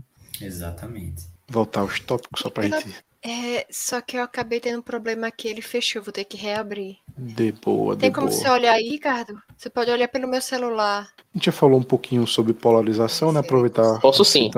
É, no caso, a gente já tratou né, a parte da polarização, né? Então você estava falando aí. Então, Resultado das eleições e seus culpados. Vão querer aprofundar? Então, bem, acho que é bom a gente começar a falar um pouquinho sobre isso. Eu queria já puxando, dizendo isso que o, o Pedro trouxe, o Ebel também confirmou, essa questão dos dados, que é sempre importante, e que o número, a quantidade, né, o número absoluto de votos, a maioria foi do Sudeste, do PT, tá? Então, se liga aí que seu vizinho é que faz o L, tá ligado? Não foi só a gente, não. Pois é, eu acho que essa coisa dos, dos culpados, né, da, sobre as eleições, eu acho que é um retrato muito, muito forte, assim, muito claro da forma como a, a essa divisão, né, essa divisão que é quase, é, parece briga de torcida, né, a gente sair um pouco do campo da política e a gente está envolto num campo de, de, de, de, eu não diria fanatismo, né? Porque eu não acho que isso está vinculado a todas as partes. Mas eu acho que a forma como a coisa, a disputa tem se consolidado cada vez mais é essa disputa de, de camisa, né? Entre camisas e que, claro. Torcidas, né? Torcidas. Exato. Não dá para reduzir tudo a isso, porque há pessoas que conhecem os projetos, há pessoas que conhecem a, a o sentido né, do, do que está fazendo na hora que vai votar, mas de um modo muito geral, essa busca por encontrar um culpado né, pela, pelo resultado das eleições, primeiro, é uma lógica muito comum à, à extrema-direita, né, de você encontrar um culpado e bater nessa mesma tecla até todo mundo se voltar contra ele, porque aí você esquece todos os problemas que envolvem o candidato que não foi eleito. E, ao mesmo tempo, isso é resultante dessa da forma como a política vem sendo feita no Brasil, né? de como isso tem se alastrado cada vez mais e você acaba tendo que encontrar uma lógica né? para entender o resultado. E aí, uma vez que você consegue jogar isso nas costas de alguém, você torna muito mais fácil né? seu, seu envolvimento com aquele com um processo que é tão complexo. E a gente viu, né? surgindo em diversos, diversas redes sociais as mais diferentes formas de manifestação, é, criticando, criticando não, porque eu não diria que foram críticas, né, mas foram ofensas, discursos de ódio proferidos contra os nordestinos, né, ressaltando é, estereótipos e tudo mais. E aí vale a gente ressaltar sempre aquela coisa, né? É, a Tsuhiro até falou rapidamente sobre isso as pessoas têm essa imagem do, do, do, da liberdade de expressão, né, como um, quase como se fosse uma, um mandamento bíblico. Salvo conduto, né? Exatamente, salvo conduto, perfeito. Que se vincula muito com a, a ideia de liberdade de expressão que existe é, nos Estados Unidos, principalmente, né? De que você pode simplesmente fazer uma passeata usando símbolos nazistas que ninguém tem o direito de intervir. Né? Inclusive a polícia vai lá para proteger você fazer isso, né? O que eu acho muito equivocado, né? Não só do ponto de vista jurídico, mas do ponto de vista né, civil, do ponto de vista humano, né? É, você não pode ser tolerante com aquilo que quer acabar com a humanidade, né? Que quer destruir justamente os mecanismos que permitem essa tolerância. E as pessoas acham que, que discurso de ódio é liberdade de expressão, né? Isso não existe. Não, não, não há liberdade de expressão quando você quer destruir a liberdade do outro, né, a partir do seu discurso. Então, a gente tem visto emergir com cada vez mais força essa lógica de que o outro, ele não é só um adversário político, né? Ele é alguém que se tem que destruir, que se tem que é, diminuir, que se tem que eliminar, né? Muitas vezes, se possível. E a gente tem visto isso acontecer, né? Tem gente morrendo. Começar, pela, a começar pelo uso do termo culpa, né? Se Exato. eles estão procurando culpado é porque tem alguém que cometeu um equívoco muito grave, né? Exatamente, exatamente. Tem gente na rua por aí dizendo que houve até crime, né? Fraude. Isso. Enfim, porque o que eles estão alegando é, são ações criminosas, né? Exato. Essas são é. alegações que, assim, provas, não há provas, né? Raramente. Como já diria o Marcos Rogério, sem sem é. provas, você não pode acusar Exato. ninguém. Exatamente. É, e assim, é, rapidinho, Bárbara, desculpa, eu vi que você uhum. falar, mas é interessante como em nome de uma liberdade de expressão, que na verdade é, uma, é um disfarce para um discurso de ódio, né? Porque são pessoas extremamente é, autoritárias defendendo liberdade de expressão, então você já começa a imaginar, ele quer usar essa liberdade para o quê, né? Porque é, me lembrou de uma história que parece não ter nada a ver com o que a gente está falando aqui, mas tem sim. Vocês lembram daquele apresentador Edgar Piccoli, que era da MTV, foi da Jovem Pan, né? Ele apresentava o um Morning Show na Jovem Pan, e eu acho que não é necessário descrever qual é a linha, qual é a agenda da Jovem Pan, né, atual. E ele, uma vez eu vi ele num podcast explicando por que, que ele saiu de lá. Ele dizendo, pô, porque tudo bem, eles são muito da extrema direita, eu não sou. E eu vi que eu estava sendo usado como um argumento para justificar uma pluralidade que não existia. Não, a gente não é extrema-direita, olha Edgar ali. Então, por que, que eu estou falando desse exemplo? O olho ao nordestino é muito interessante. Podem reparar nesses depoimentos todos que vocês veem assim, não, porque o nordestino isso, que votou em Lula, que não sei o quê, que é um mendigo, que tá, tá, tá, tá, tá, tá, tá, tá. tá. Apesar do meu avô, é nordestino, meu avô, então você sabe que eu não sou contra o nordestino. Ele vai lembrar uhum. do amigo que ele estudou na faculdade, que era da Bahia, de não sei que do partido dele, que é de Alagoas. o argumento do tenho até um parente. Exatamente. Que então, serve para várias formas de discriminação. Né? É, então ele vai sempre é um pegar né? esse nordestino que está geograficamente perto dele, né? Para usar como, como é, uma defesa, né? Você não pode me acusar. Meu, meu discurso não é contra o Nordeste, é contra só os nordestinos que Aí vai enumerando um monte de uhum. argumento é, sem fundamento. Então me preocupa muito esse ódio nordestino sendo é, com esse com esse essa roupinha elegante do não, mas você é meu amigo, sabe como é, né? É, é muito fácil, né? É muito fácil. É, é, outra forma de a gente ver o ódio contra o nordestino, não só no insulto, né? Mas na nossa instrumentalização, né? E muitas vezes um ódio classista também, né? Que parte do ponto ah, de sim. vista de que, que, bom, você é nordestino, mas você não é como eles, né? Porque você tem dinheiro, porque você mora num lugar tal. Ai, ai, é, ai. Isso acontece muito mesmo. É. Ô, Pedro, quando você foi morar no Paraná, você foi abordado por colegas perguntando com a cara quase de piedade como era a sua faculdade na sua cidade? Cara, comigo isso não aconteceu, não. Assim, aqui em Maringá, eu nunca. É, Bárbara, prometo que eu vou passar para você, viu? Desculpa aí. É, aqui em Maringá eu nunca tive nenhum problema em relação a isso, né? Nunca, ninguém nunca fez esse tipo de pergunta também. O máximo que as pessoas é, perguntam é, assim, num tom de curiosidade, que realmente não é aquele tom agressivo, mas de que é como é que você veio parar aqui, né? Porque Maringá é, é meio que fora de rota mesmo, né? É, é, então, e as pessoas sempre perguntam, né? Ah, mas por que, que você deixou a praia, né? Já entra um pouco dos estereótipos, essa coisa. Mas dessa forma, não, né? Não chegaram a me perguntar, não. Me perguntavam também como é que você veio parar aqui. Eu dizia, velho, talvez se eu estivesse morando em Berlim, ninguém estaria estranhando. É muito mais difícil chegar em Berlim Exato. do que em Santa pois Catarina. É. É, mas Sim, eu, Santa eu, Catarina ainda, né? Florianópolis, que é uma capital e tudo. É, mas, é, mas eu recebia com um tom assim, quase de pena. Você via, eu odeio dizer isso, porque sempre parece que eu estou amenizando a coisa, mas você via que assim, a pessoa não era mal intencionada, mas como o conhecimento era parco, Sobre o Nordeste era coisa assim, mas como é que era lá? Pô, aquele tom de. Eu Só odiava- tem areia e praia, né? Lá em É, Água, né? mas o que é pior? Coqueiro, né? O pior é quando as pessoas falam de mim como se fosse um vencedor. Pô, mas que massa que você tá aqui. Tipo, Uhum. parecendo que, tipo. Eu falei, velho, eu não tenho uma história triste pra contar, eu não passei fome, eu não tive que lutar contra o analfabetismo aos 18 anos pra estar aqui. Aquela história do vencedor que veio do Uhum. nada, ela não tem nada de bonita, porque quando o cara não sabe da sua história e do seu lugar, Uhum. é, evidencia um preconceito muito grave, né? Exato. Eu brincava, eu brincava, não, era difícil, faculdade, pô, não tinha teto, mas também não tinha problema porque não chove lá, né? É, pô, só tem seca, então não tem problema. É, complicado, mas a gente alimentava Caraca. muito das mangas lá no, na mangueira. É, tinha o problema era beber água com aqueles cactos, me furava muito. Exato. É, mais palma, é muito protegido. Não tinha onde eu amarrar meu, né, não tinha onde eu amarrar meu jegue, né? Na, na, É. na faculdade, era muito difícil. Pois, Não, o problema- jegue Era complicadíssimo. E É. o problema é É. quando era você encontrar o seu jegue dentre outros jegues, né? Quando é da mesma cor, então, porra. Pois é, E todos eles a gente dá o mesmo nome, né, velho? Aí é. Pois é. Exato.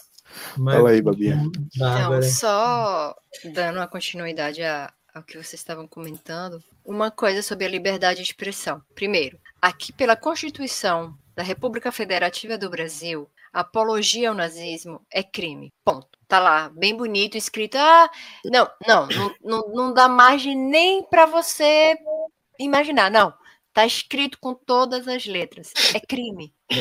Tá? Ponto. Pra ah, não, agora você, quem não sabe, agora fique sabendo. Aqui no Brasil, apologia ao nazismo é crime, é proibido. Pronto. Segundo, vá, fala, Ricardo, para depois eu Não, continuar. não, não, não, pode dizer, pode dizer. Segundo, a liberdade de expressão não é um direito absoluto. O que, que isso quer dizer? Que ele não pode acontecer por cima de qualquer outro direito que as outras pessoas têm. Ou seja, você pode até falar, mas vai ter que assumir a responsabilidade tudo aquilo que você falou. Seja bom ou seja mal. Você quer falar? Beleza, falou. Agora, não omite que você receba os frutos daquilo que você falou. E é isso que a maioria das pessoas, principalmente esses que se arvoram em defender a liberdade por qualquer coisa, não entendem, porque eles só querem ter o direito de falar, mas não querem ter o dever de responder por aquilo que falaram. Eu acho que isso até é uma boa, um bom gancho, né, para pegar o, acho que o nosso último tópico, né, que seria as implicações e resultados, né? Hoje nós tivemos alguns vídeos circulando nas redes sociais de pessoas fazendo a saudação romana enquanto cantavam o hino nacional, né? Foi onde? Foi no Santa Catarina, não foi? Foi, foi Santa então, Catarina. E geralmente, é, e geralmente quando a gente Foi mal Isso. aí, hein, Santa Catarina? e, Foi mal aí, hein? e geralmente quando a gente contesta, ô amigão, você sabe o que, que você tá fazendo aí, né? Não, não, não, não, não. Isso daqui é a saudação à bandeira. Mas vamos só dar um pequeno, um pequeno, uma pequena informação para a pessoa que pode estar des- desinformada. A saudação à bandeira, segundo o regimento, né? Ela deve ser feita com seu braço esticado na horizontal. Não tem aquela angulaçãozinha de quase 45 graus para cima, como quem está tentando apontar apontar um cacho de coco assim, sabe? Não, não rola. Aquilo Ah, ali é saudação romana. E há, há uma diferença entre saudação à bandeira e juramento à bandeira. Exatamente. E se você não é militar, você não faz a Pois é. Com o bracinho esticado, você faz com a mão no peito. Aquilo é apenas para militares e em ocasiões especiais, porque geralmente eles se prostam em frente à bandeira em posição de sentido ou em posição com os braços para trás. Fora que Então- há algum tempo, isso foi recente, até porque há algum tempo a saudação era você ficar absolutamente quieto e ficar na sua, né? Quietinho, sem, sem manifestação, sem palma, sem conversar, sem nada. Você tem que ficar de boa aqui.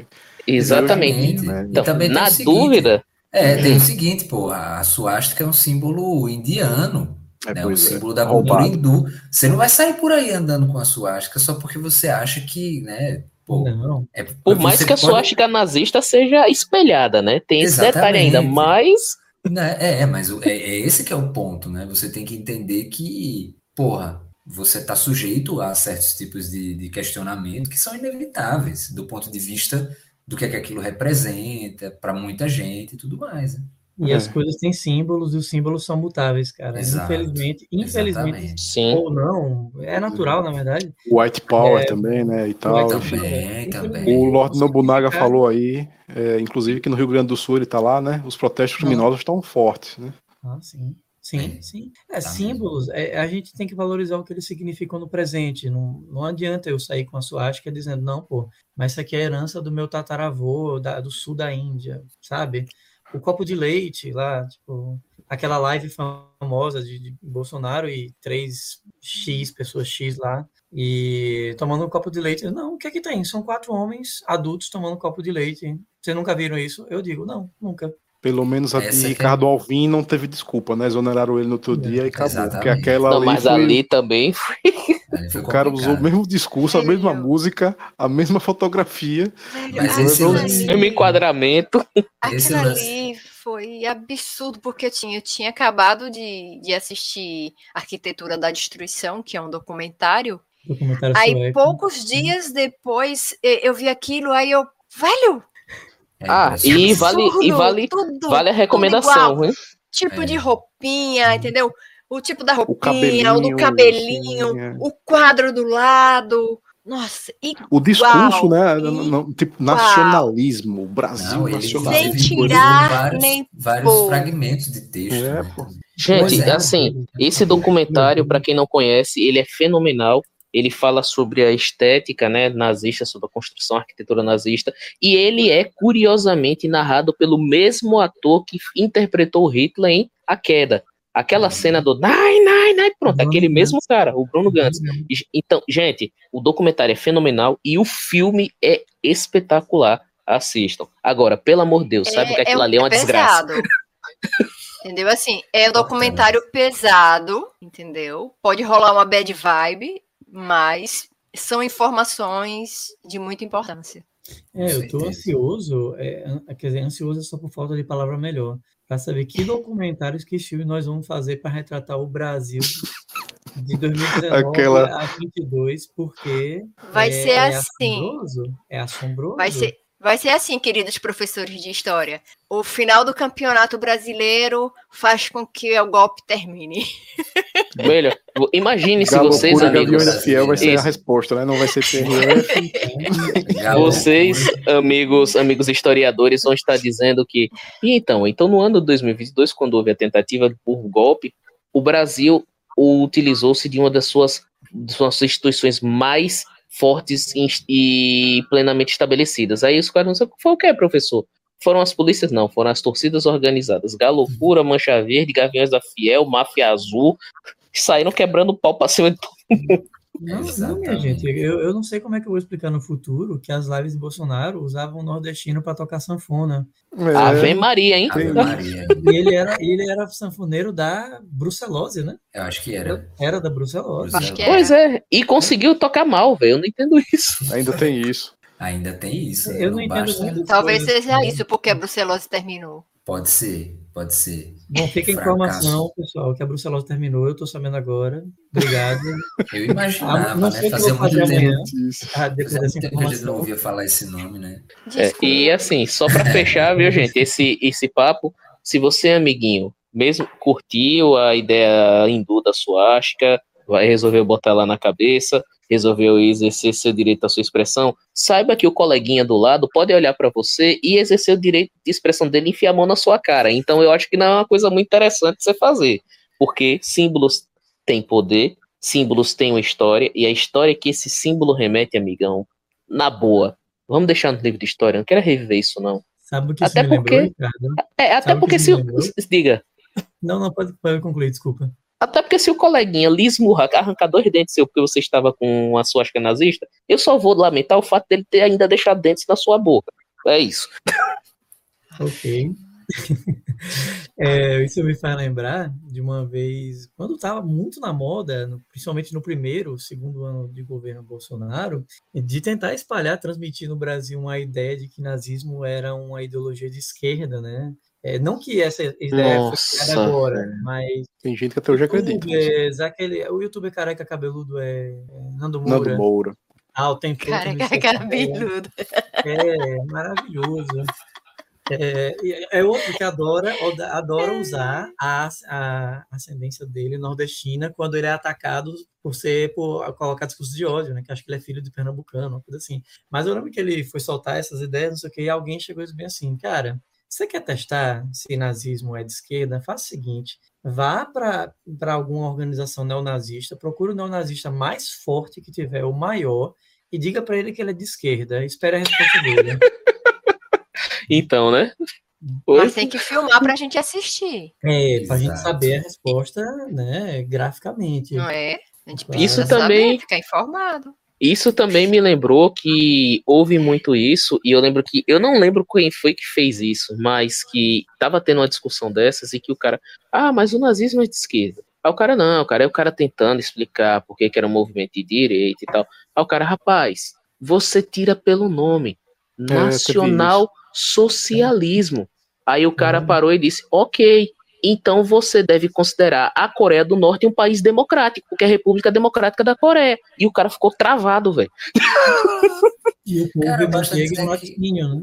basta dizer que a razão de existir do fascismo é destruir o, o comunismo. Pois é, a questão do bolchevismo ser. cultural, né? Exatamente. Que inclusive virou marxismo cultural depois, né? Ah, Olha os paralelos.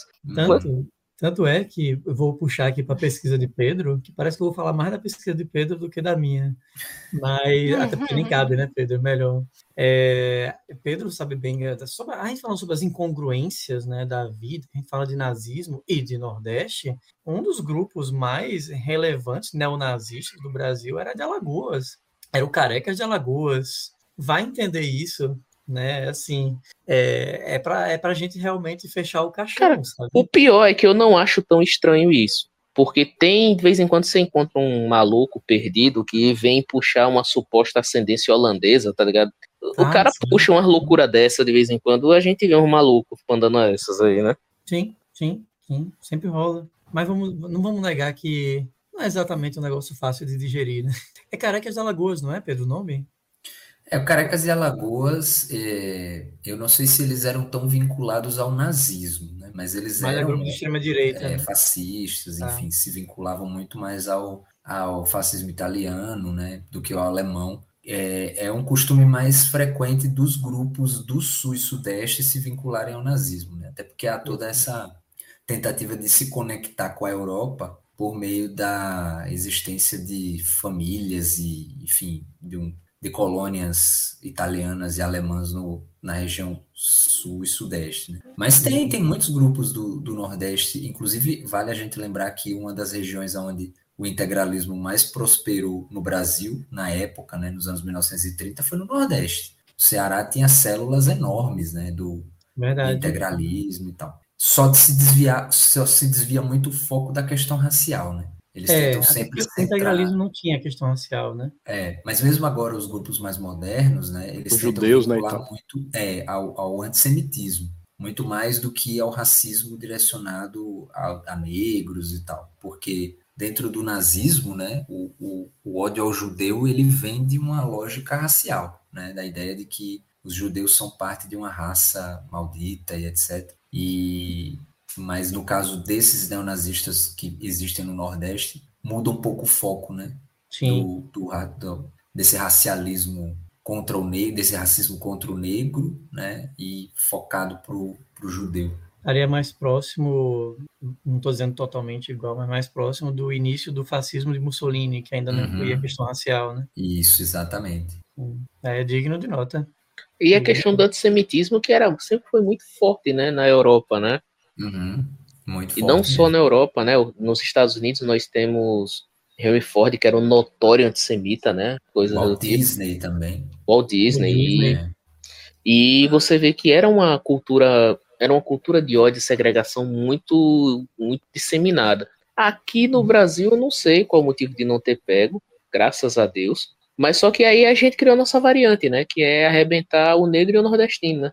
É. Embora tenha existido bastante antissemitismo aqui, né, eu acho que é diferente. É, não sei também dizer porquê, porque nunca foi algo que eu, que eu acabei conhecendo muito. Mas, de fato, né, os, os alvos prediletos acabam sendo outros mesmo. É, é talvez o é, para uma visão, digamos assim, de incômodo, o judeu tenha é, ferido mais que o nordestino aqui dentro do Brasil, né?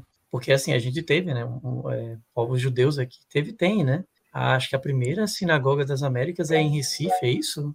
Eu acho que sim. É, acho que é em Recife, que é do lado de uma cachaçaria, inclusive uhum. lá no Recife Antigo. Não, não sei por que eu lembro dessa informação, gente, mas enfim.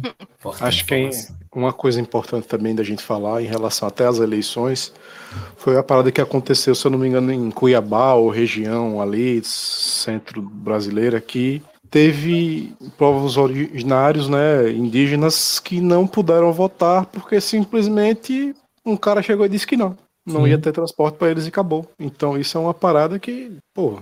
Eu fico pensando, Atsuhiro, se a, a, a, os povos originários, os indígenas, né, no Brasil, eles existissem num número maior, né, se, se tivessem permitido a eles existir num número maior, se eles não estariam é, junto com os principais alvos de grupo de ódio, sabe?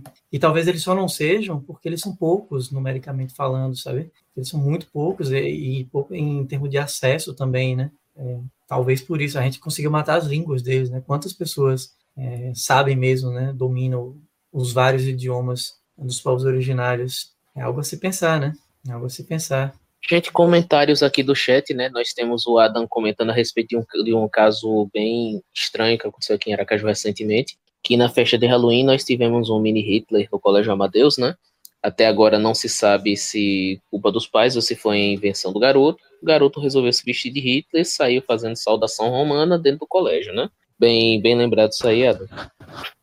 É uma forma da gente observar como isso tem se naturalizado, né? Porque é, em contextos em que as pessoas se sentem à vontade né, para proferir todo tipo de discurso, a gente precisa saber o que é que irradia esse tipo de sentimento, né? Por que, é que as pessoas se sentem tão à vontade, para a gente entender como é que esse tipo de coisa está acontecendo. Só para vocês terem uma ideia, é, no, no dia seguinte à eleição de Donald Trump nos Estados Unidos, um Twitter, uma, um perfil do Twitter vinculado à Universidade de Nova York, eu acho, publicou uma thread só com denúncias de estudantes sobre é, atitudes xenofóbicas no campus, né? Ou a porta do, do laboratório de estudos é, muçulmanos da Universidade de Nova York foi pichada só com o nome Trump.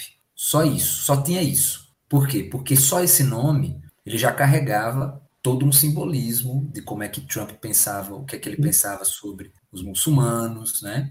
Teve uma garota mesmo que foi surpreendida, que ela chegou no dormitório dela, né? É, que eles têm muito esses dormitórios lá, que eles dividem né, nas faculdades. E a colega de quarto dela dividiu o, o, o quarto, né, com vários objetos assim, e deixou um bilhete falando: é, é, Maria, agora é bom você se acostumar com muros, né? Porque a promessa do Trump criar um muro que dividisse os Estados Unidos do México já existia desde a campanha dele, né? Foi promessa então, de campanha, né? Exato. Então, assim, quando um cara desse chega a, ao ponto máximo né, da representação nacional e pensa dessa maneira, as pessoas que pensam igual se sentem à vontade, né, para agir de uma determinada forma. Então, assim, Sim. esse tipo de pensamento autoritário, esse tipo de pensamento violento, né, xenofóbico também, ele tem se espra espraiado pelo Brasil de uma forma muito, muito né, forte. E com isso vem várias outras coisas, né? As pessoas que conseguem dar um passinho a mais, né? Como, por exemplo, esse caso. Né? Porra, um menino ir para fantasiado numa escola de Hitler, que tipo de fantasia é essa? Que, que loucura é essa, entendeu? Que, que, em que, a, que, a que ponto nós chegamos, né? A boa e velha pergunta, como é que pode um negócio desse? É. O menino tem o que? 13 anos, né? É.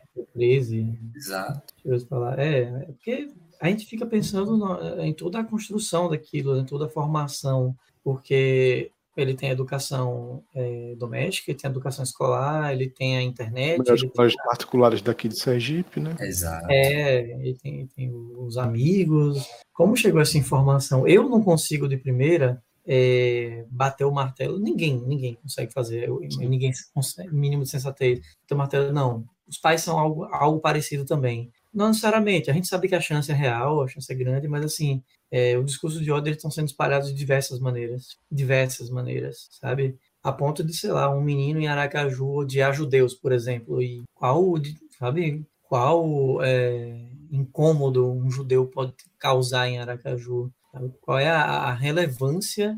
Né? Aqui não tem nem sinagoga, por exemplo, mas eu já vi gente falando, inclusive um colega meu de sala, na história, na UFES, ele tinha uma aversão a judeu, eu acho que ele nunca viu um na vida. Ou se viu, nem sabia que era. Mas tinha, tinha, sabe? É, a detalhe, é, eu, eu conheci o, um pouco do histórico educacional desse cara e não tinha nada a ver com isso. E eu tô falando de. vou ter que acabar revelando a minha idade, né? Tô falando de 2006, 2005 já tinha isso, sabe? Já tinha isso. A internet não estava é, é, disseminada da mesma maneira que agora. Os fóruns não tinham a mesma força antes como tem agora. Já eram muito Pior fortes. que você falando assim, eu desconfio até de quem seja, viu? Oh, meu Deus. É, eu, eu, eu, sempre esqueço que morar em Aracaju tem dessas coisas. Você dá duas dicas, o cara, ah, sei, fulano, filho de fulano, irmão de fulano. Mas, enfim, eu não vou dizer nada porque você sabe, né? Que o outro mal de Aracaju é, é a outra pessoa, de repente, uhum. parente no judiciário, né? Então. Sim, é melhor não falar. Não, vamos deixar quieto. É, mas em é off, com certeza.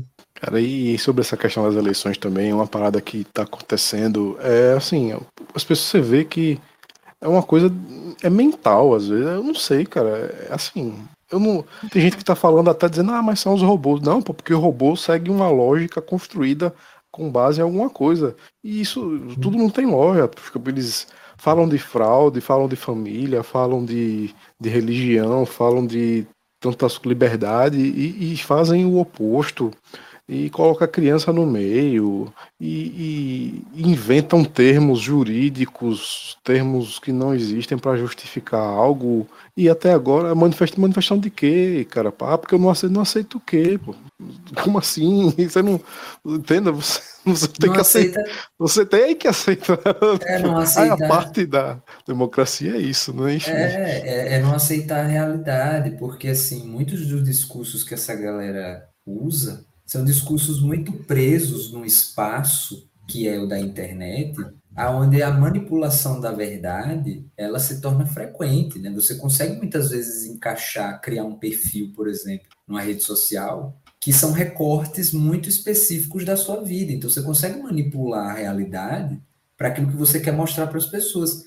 E tem gente que mergulha de cabeça, de cabeça nessas coisas ao ponto de começar a viver essa vida, né? De achar que a verdade ela pode se enquadrar dentro daquilo que você imagina né, que seja verdade. Então é, é inaceitável a realidade que não é a que eu quero, entendeu? Que eu quero que exista. É, tem um, um, um raciocínio do, de um filósofo que eu gosto muito, Bertrand Russell, que ele fala que talvez ideologia não exista. Talvez ideologia não seja uma coisa que eu ouvi falar, alguém falar e disse, ei, isso é bem legal interessante, mudou minha vida. Talvez ideologia seja, claro, é uma provocação dele, ele não está falando literalmente. Talvez ideologia seja quando você aguarda uma pessoa que você respeita defender aquilo que você já pensava, para validar. Então eu fico pensando se todo esse discurso de intolerância que a gente tem ultimamente, é, a gente está mais intolerante ou a gente conseguiu ver pessoas em cargos importantes autorizando isso, sabe? Tanto é que, tipo, é como o Pedro estava falando, é, de que adianta, né? A gente tem acesso à informação, mas se a gente não aceita o fato, de que adiantou, sabe, ter acesso à informação? De que adianta a gente pesquisar só nas fontes que vão confirmar aquilo que a gente quer ver? É como assistir um filme que você começa pelo final para garantir que o final é exatamente o que você quer, sabe? Não tem como. Tanto é que a, a, me, me, eu, a minha memória realmente não vai me ajudar, mas me ajude, Pedro. A única vez em que, a última vez em que discordaram fortemente do resultado de uma eleição, acabou em golpe, que foi com Getúlio Vargas em 1930. Então, a gente tem como exemplos contestação à eleição democrática vindo da parte de pessoas que não querem a democracia. Elas não estão contestando um resultado, elas estão contestando um sistema. Estão contestando um sistema. Eu não consigo acreditar, eu não tenho nenhum motivo para acreditar, né, que é, tanto essa discriminação com nordestinos completamente, é, não vou dizer completamente, é exagero, mas autorizada, socialmente autorizada, tanto quanto, por exemplo, esses bloqueios nas estradas e protestos, inventando que Alexandre de Moraes foi preso, inventando que foi confirmado que as eleições foram. Não consigo pensar que essas pessoas querem é, uma nova eleição. Sabe? Eu não, não acredito que eles querem uma nova eleição. Eles querem um sistema em que eles não percam. E para isso só existe o um nome, né? Que é autoritarismo, é ditadura, sabe? Não, não, não tem jeito. É difícil você verificar que essas pessoas realmente estão querendo é, voltar, voltar ao pleito. Eles não querem voltar ao pleito, eles querem voltar no tempo.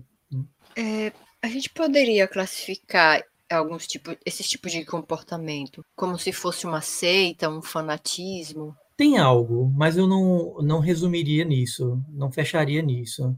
Tem um, um, um tom que lembra seita, mas eu acho que quando a gente coloca um tom é, um tom religioso nisso, a gente acaba ignorando uma questão da formação das pessoas, sabe? Às vezes, quando a gente coloca no fanatismo religioso, a seita fica parecendo que as pessoas chegaram numa questão psiquiátrica, muito mais do que numa questão daquilo que elas é, defendem de fato, sabe? Mas sim, não, não acho injusto não a gente colocar uh, numa questão de seita, uh, uma similaridade com a seita, é, eu acho que, que essa, principalmente o, a, o elemento do fanatismo, ele é muito presente, né? Isso, quanto a isso, eu não tenho, não tenho nenhuma dúvida. É, porque tem certas coisas que, que você não consegue encontrar um outro caminho a não ser esse, né? Por exemplo, os caras dizerem que o pronunciamento que o Bolsonaro fez agora há pouco, né? Pedindo para as, intervenções pararem, né? Pedir para os bloqueios pararem,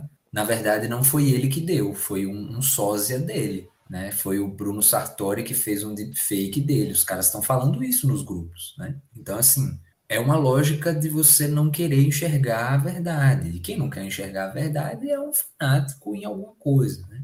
É, só que eu acho que é, fechar nisso, muitas vezes, é realmente abrir espaço para que depois essas pessoas digam que fizeram isso na emoção, né? Fizeram isso porque estavam transtornadas, fizeram isso porque. Fizeram enfim, sem um plano, né? Exatamente, um não foi algo premeditado. E foi, né? É premeditado e as pessoas elas precisam ser responsabilizadas por aquilo que elas fazem, né?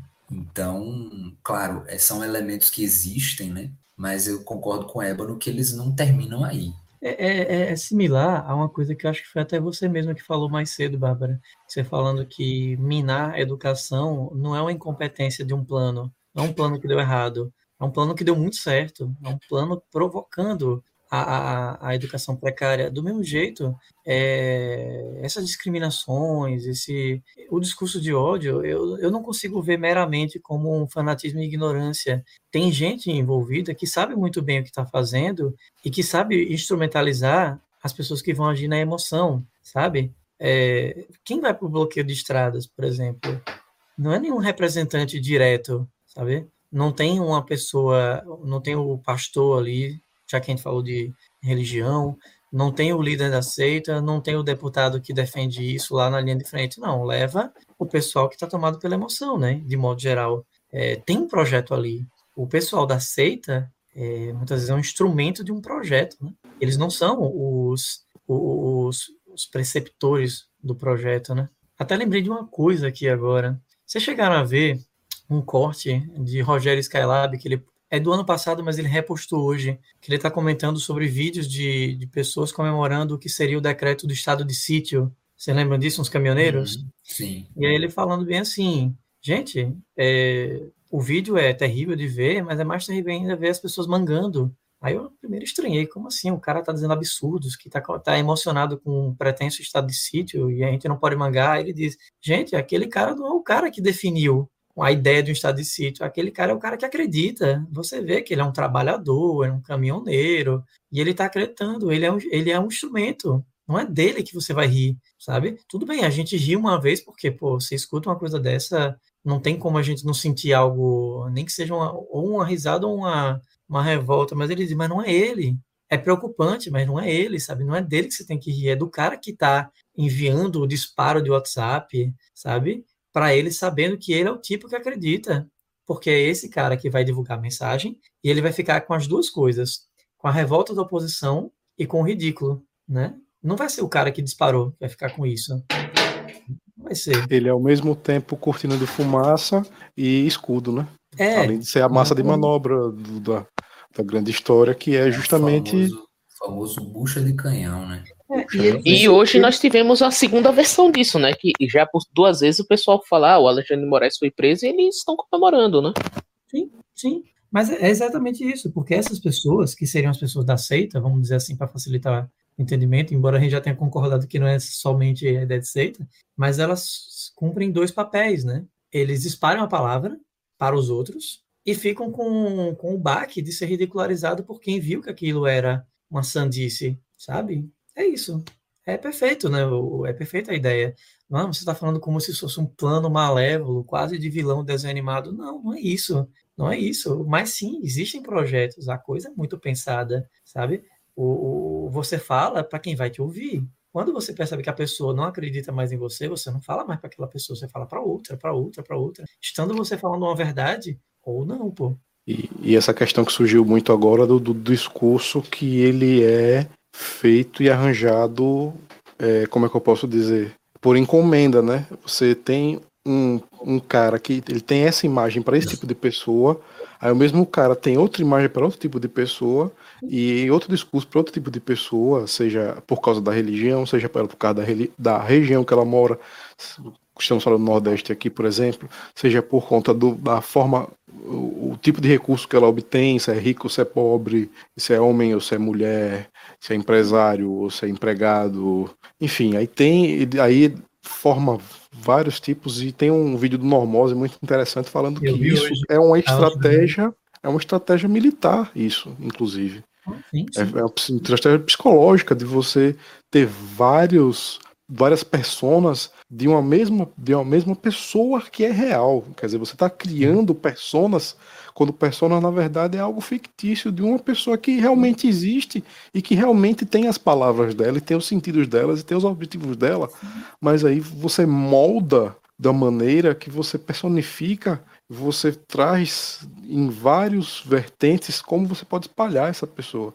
Isso existe, isso acontece e, e você enxerga isso. Você vê pessoas que, pô, pessoas que votam um- no, no Bolsonaro, por exemplo, a pessoa que é mulher acredita que ele não destrata de mulher. Sim. Que é absurdo, que é tipo, tá filmado, todo mundo viu, mas a pessoa não chegou até aquela pessoa, aquela informação, não chegou até aquela pessoa, aquele vídeo. Por isso que às vezes acha que é chato tudo, mas pô, mas a gente tem que mostrar que não é só jeitão ou caricatura que ele faz, como aquela Catanha D fala que ele é, aquilo é um personagem, digamos. É, é isso. Tem, tem coisas extremamente é, formuladas. hein? Não- é, inclusive, uma coisa que sempre me incomodou muito é, em todo esse discurso de ódio, não só nordestino, mas de modo geral, mulheres, a, a, o pessoal LGBTQIA, era sempre pensar bem assim: é porque Bolsonaro é um grosso. Não sei, gente, grosso sempre me parece uma coisa meio destrambelhada, apenas sai da pessoa. Eu não sei, não, não acredito nesse estrambelhamento assim, não. Isso me parece muito conveniente chamar um perverso de atrapalhado. É, é muito conveniente, sabe, quando ele diz. Foi, foi, foi ano passado que ele veio falar de alguma coisa de cearense da cabeça grande. É muito conveniente dizer, ah, aqui isso é uma piada velha. É, sabe o que é velho também? Poliomielite. Você quer que eu volte? É, aparentemente quer, né? Contra a vacina, né? Pois é, pois é. Mas a culpa foi de Moraes, porque não permitiu propaganda. Hum, A conversa é essa. A do é rádio? de outra pessoa, né? É outra coisa engraçada, a propaganda do rádio tinha que ser justamente no Nordeste, né? Porque, claro, Sim, é claro, né? Quem mais, né, cometeria essa falha enorme, né? Claro, a gente, né? Achei interessante os cálculos dele, né? Que ficou faltando mil e não sei quantas horas de anúncio. Reinaldo Azevedo, é muito doido, né? Em 2022 a gente tá utilizando o Reinaldo Azevedo como fonte, mas Cara, eu não imaginava isso. né? Mas o Reinaldo Azevedo fez um cálculo e disse que no máximo dá nove horas. De nove para 1.500, né? É pouquinho. Hum. eram tantas 150 mil. Começou o discurso com 150 mil inserções a mais, né? Depois terminou o discurso do próprio Fábio, Fábio Faria, né? Dizendo que não se arrepende, né? Era para ter feito isso. Aí quando foi perguntar ao ele, ele não, não tô sabendo não. Não soube não. É. Cara, no primeiro relatório já encontraram, do primeiro relatório da primeira rádio já encontraram 12 inserções a mais do que constava no relatório, quando os caras foram bater com os dados da rádio. Isso sem falar que muitas dessas inserções foram mandadas fora do período. Cara, é, foi de caso pensado. Não tem como tem outra, né? Tem outra, né? É, usaram Fábio Faria, não Fábio Feingarten, que também é das comunicações, porque Fábio Faria é nordestino, né? Ele é, ele é potiguar, né? Eu acho. Usaram ele para não dizer, não, a gente não está perseguindo os nordestinos, dizendo que a gente. Então botaram nordestino. Só esqueceram de combinar com ele, né? Porque uma das rádios mencionadas de terem feito isso era da propriedade do pai dele, né? É maravilhoso, é maravilhoso. Então, já a gente estamos chegando aí nas duas horas de podcast, já para os últimos reclames aí. Queria te convidar até para falar as últimas palavras em relação a, a, tudo que a gente conversou até no último recado, falar um pouquinho também do, dos trabalhos, tem a questão do, do, livro também que o Pedro fez, escreveu uma parte também. Podem, fiquem à vontade. Quer começar, Pedro?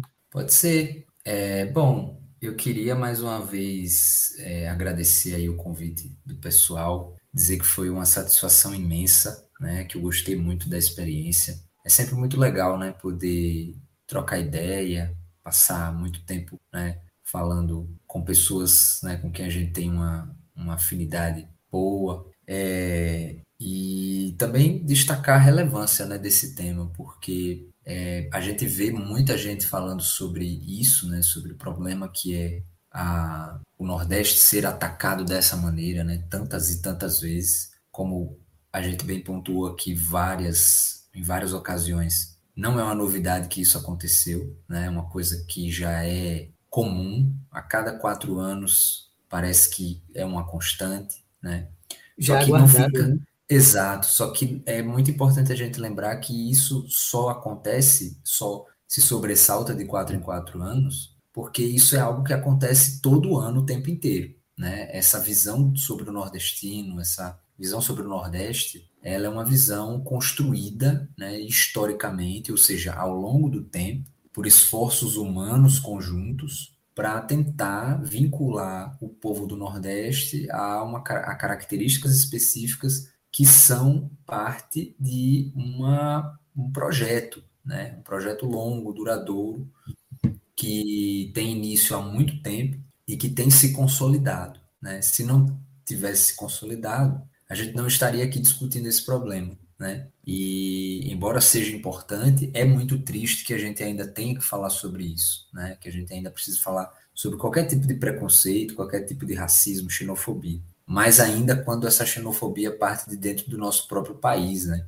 Então, é necessário que as pessoas entendam né, a, a existência desse tipo de problema e entendam qual é a origem dele, né? Sempre que a gente conhece um pouco mais, acho que tanto o Ébano quanto Bárbara pontuaram isso muito é, de forma muito importante, né? É, quando a gente tem conhecimento sobre a forma como as coisas funcionam, a gente deixa de, tatu, de tate, tatear no escuro, né? A, a, o medo que, o que causa medo na gente é o desconhecido, né? O fato da gente não saber as coisas. Então é muito fácil você acabar aceitando certos discursos por você não conhecer muito bem, né? E o livro ao qual o Hatsuhiro se referiu é um livro que saiu recentemente pela editora da Universidade de Pernambuco, é, chamado Negacionismo, a Construção Social do Fascismo, que é um livro que reúne vários autores, né, de várias áreas, inclusive, não só da história, e que falam sobre o negacionismo. Olha o Pedro aí, dando a participação especial dele.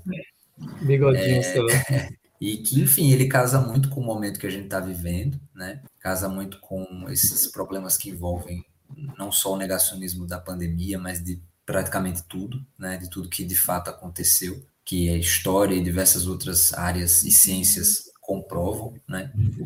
É, e que eu penso que é uma temática muito interessante. O livro, eu acho que ele está à venda por aí pela internet, tem na Amazon, que eu saiba, tem no site da UPE, né? E convido aí quem tiver interesse conhecer o livro. Bom, vamos lá. Eu primeiro queria agradecer né, por, por essas duas horas que para mim pareceram meia hora. Foi muito legal. É, queria só, bom, eu não tenho nenhum trabalho na área do, do Nordeste, também, então também não tenho nada para recomendar, então só deixo um beijo, ótimo. Mas queria lembrar vocês que é, da questão do, do, respeito ao Nordeste, acho que começa por, começa por nós, né? É, começa por, por aquilo que eu falei de você, sabe, não, não, não se deixar levar pela piada, pelo insulto, não considerar que um comentário na internet é apenas um comentário na internet, não é. Eu não estou convocando os nordestinos a entrarem no Twitter e fazer um mutirão, não é isso. Tem vários outros métodos, sabe? É bom que a gente lembre que tem alguns estereótipos sobre o Nordeste são terríveis, por exemplo, o que se convencionou chamar de regionalismo. Parece que o nordestino ele só é só existe se ele for regionalista, né? Não estou dizendo que o regionalismo é ruim, necessariamente a estética, mas por exemplo, quanto se divulga que Clarice Lispector é nordestina? Porque como ela trabalha uma coisa mais urbana, uma coisa também da introspecção, ninguém, o pessoal prefere lembrar que ela viveu dois meses na Ucrânia do que lembrar que ela veio para Recife e se criou em ah, veio para Maceió e se criou em Recife. Né? Quantas pessoas falam Clarice Lispector nordestina? Sabe? Por exemplo, se tem um povo que sabe lidar bem com linguagens universais, é a gente. Por exemplo, o rock, né? O rock foi muito bem traduzido no Brasil por um nordestino, que foi Raul Seixas, né? E às vezes, se não fosse pelo sotaque dele, a gente também esqueceria, né? Botam ele como rei do rock, mas não botam ele como algo importante do Nordeste que veio, né? De certa maneira, traduzir uma linguagem, né? Então a gente tem coisas incríveis, e não que a parte regionalista não seja legal. A gente tem uma desenhista, uma ilustradora, que ela usa o nome de Ilustralu, uma paraibana, que ela tem um quadrinho fantástico chamado Arlindo, falando sobre a descoberta da homossexualidade na infância, né? até quebrando o estereótipo do cabra macho nordestino e tal. A gente tem, a gente tem podcasts muito legais daqui do Nordeste, né? Tem o Chá com Rapadura, de uns cearenses que moram na Inglaterra, né? tem o Budejo, que é um pessoal do Cariri, da região Cariri de Ceará, né? E muita coisa do Nordeste. É outra coisa que eu acho horrível, que a gente mesmo faz muitas vezes. Pô, mas você já ouviu o podcast, não sei o que, tipo, do Cabronco daqui? Velho, incrível que é daqui. Parece que é incrível até pra gente, assim, que uma coisa de qualidade, qualidade de nível nacional e internacional venha sair do Nordeste. É uma coisa muito. A gente mesmo fica surpreso. Tudo bem, eu entendo as razões, né? A gente tá tão acostumado a ser a periferia da periferia da periferia, né? Mas a gente tem que se habituar que, bom, que tudo que a gente produzir, tudo que a gente falar é digno de um alcance universal, se a gente quiser. Né? O cara que redefiniu os parâmetros do que é educação é, é no Brasil e com alcance mundial né? é, é pernambucano, né? Paulo Freire. Um cara, ele ainda é estudado na Europa, nos Estados Unidos, por exemplo, para gente que tem essa síndrome de vira-lata que precisa da validação do, né? Uma validação do hemisfério norte. Mas é basicamente o, o é como eu gostaria de me despedir. Bacana, cara. Eu quero agradecer a vocês dois terem topado participar com a gente. É, meu recado no final é aquele que eu avisei tem quase dois anos já, que eu não voto em Bolsonaro, nenhum filhote de ditadura. Ditadura no Brasil já existiu, comunismo não. Então eu tiro onda mesmo, coloco o hino da União Soviética se vier falar de comunismo. A bandeira vermelha já tem vendendo aí, isso é só você procurar. E, inclusive, vou continuar cobrando, como sempre cobrei de qualquer governante, de qualquer político, inclusive, e a única coisa que eu coloco realmente os políticos na mesma, no mesmo saco é justamente para isso. Eles têm que cobrar, vou continuar cobrando. Agora, sinceramente, a perversão de um, como o Ebano bem falou aí, era absurdamente visível, mas tentam desviar, focar em outras coisas e, enfim. Sim. Tá, viu, Babinha? Agora. Vamos aproveitar essa parte da, da eleição para a gente botar na cabeça que eleição não é só você ir lá e votar, é você observar quem está lá, seja vereador, seja deputado estadual, federal, senador. A gente tem que ver o que é que eles estão fazendo. Eles não estão lá de graça, eles não estão lá de flosô, como até uma expressão da gente, né? Eles não estão lá de flosô, eles estão lá para trabalhar para promover o bem-estar da sociedade. Então a gente precisa, enquanto fiscais, tomar conta do que eles estão fazendo, independente de quem está lá, foi aquele que eu votei ou que não votei. Porque é necessário. Porque, assim, todo mundo, ah, porque eu não gosto de política. Peraí, existe a política partidária, que são dos políticos, e a política que é nossa, da nossa sociedade, para nós convivermos uns com os outros. E a gente precisa estar tá em cima para que o bem-estar possa estar com todo mundo, não só para um, dois ou três, mas para toda a sociedade. E isso não tem a ver com partido, não. Isso tem a ver com humanidade. Humanidade. E vão se vacinar. Bem, minha, minha última palavra é o seguinte, que se você é do tipo de cara que acha que a bandeira do seu país nunca será vermelha, cuidado, o nome do seu país já significa vermelho, para a bandeira acompanhar é um polo. Então, quando a, quando a gente nem sabe o que significa o nome do país, a gente ainda quer determinar algumas coisas, é, realmente é porque a gente está longe de querer buscar informação, né? Patriota que não sabe o que significa Brasil, que vem de brasa, avermelhado, incandescente, né? Pois é, né? É. Bom, gente, muito obrigado para vocês que estão aí acompanhando a gente aí no finalzinho. Agradeço, a gente fica aqui, a gente que está aqui no, na chamada fica, a gente vai encerrando a transmissão. Boa noite, valeu e até a próxima. Tchau, até mais. Tchau.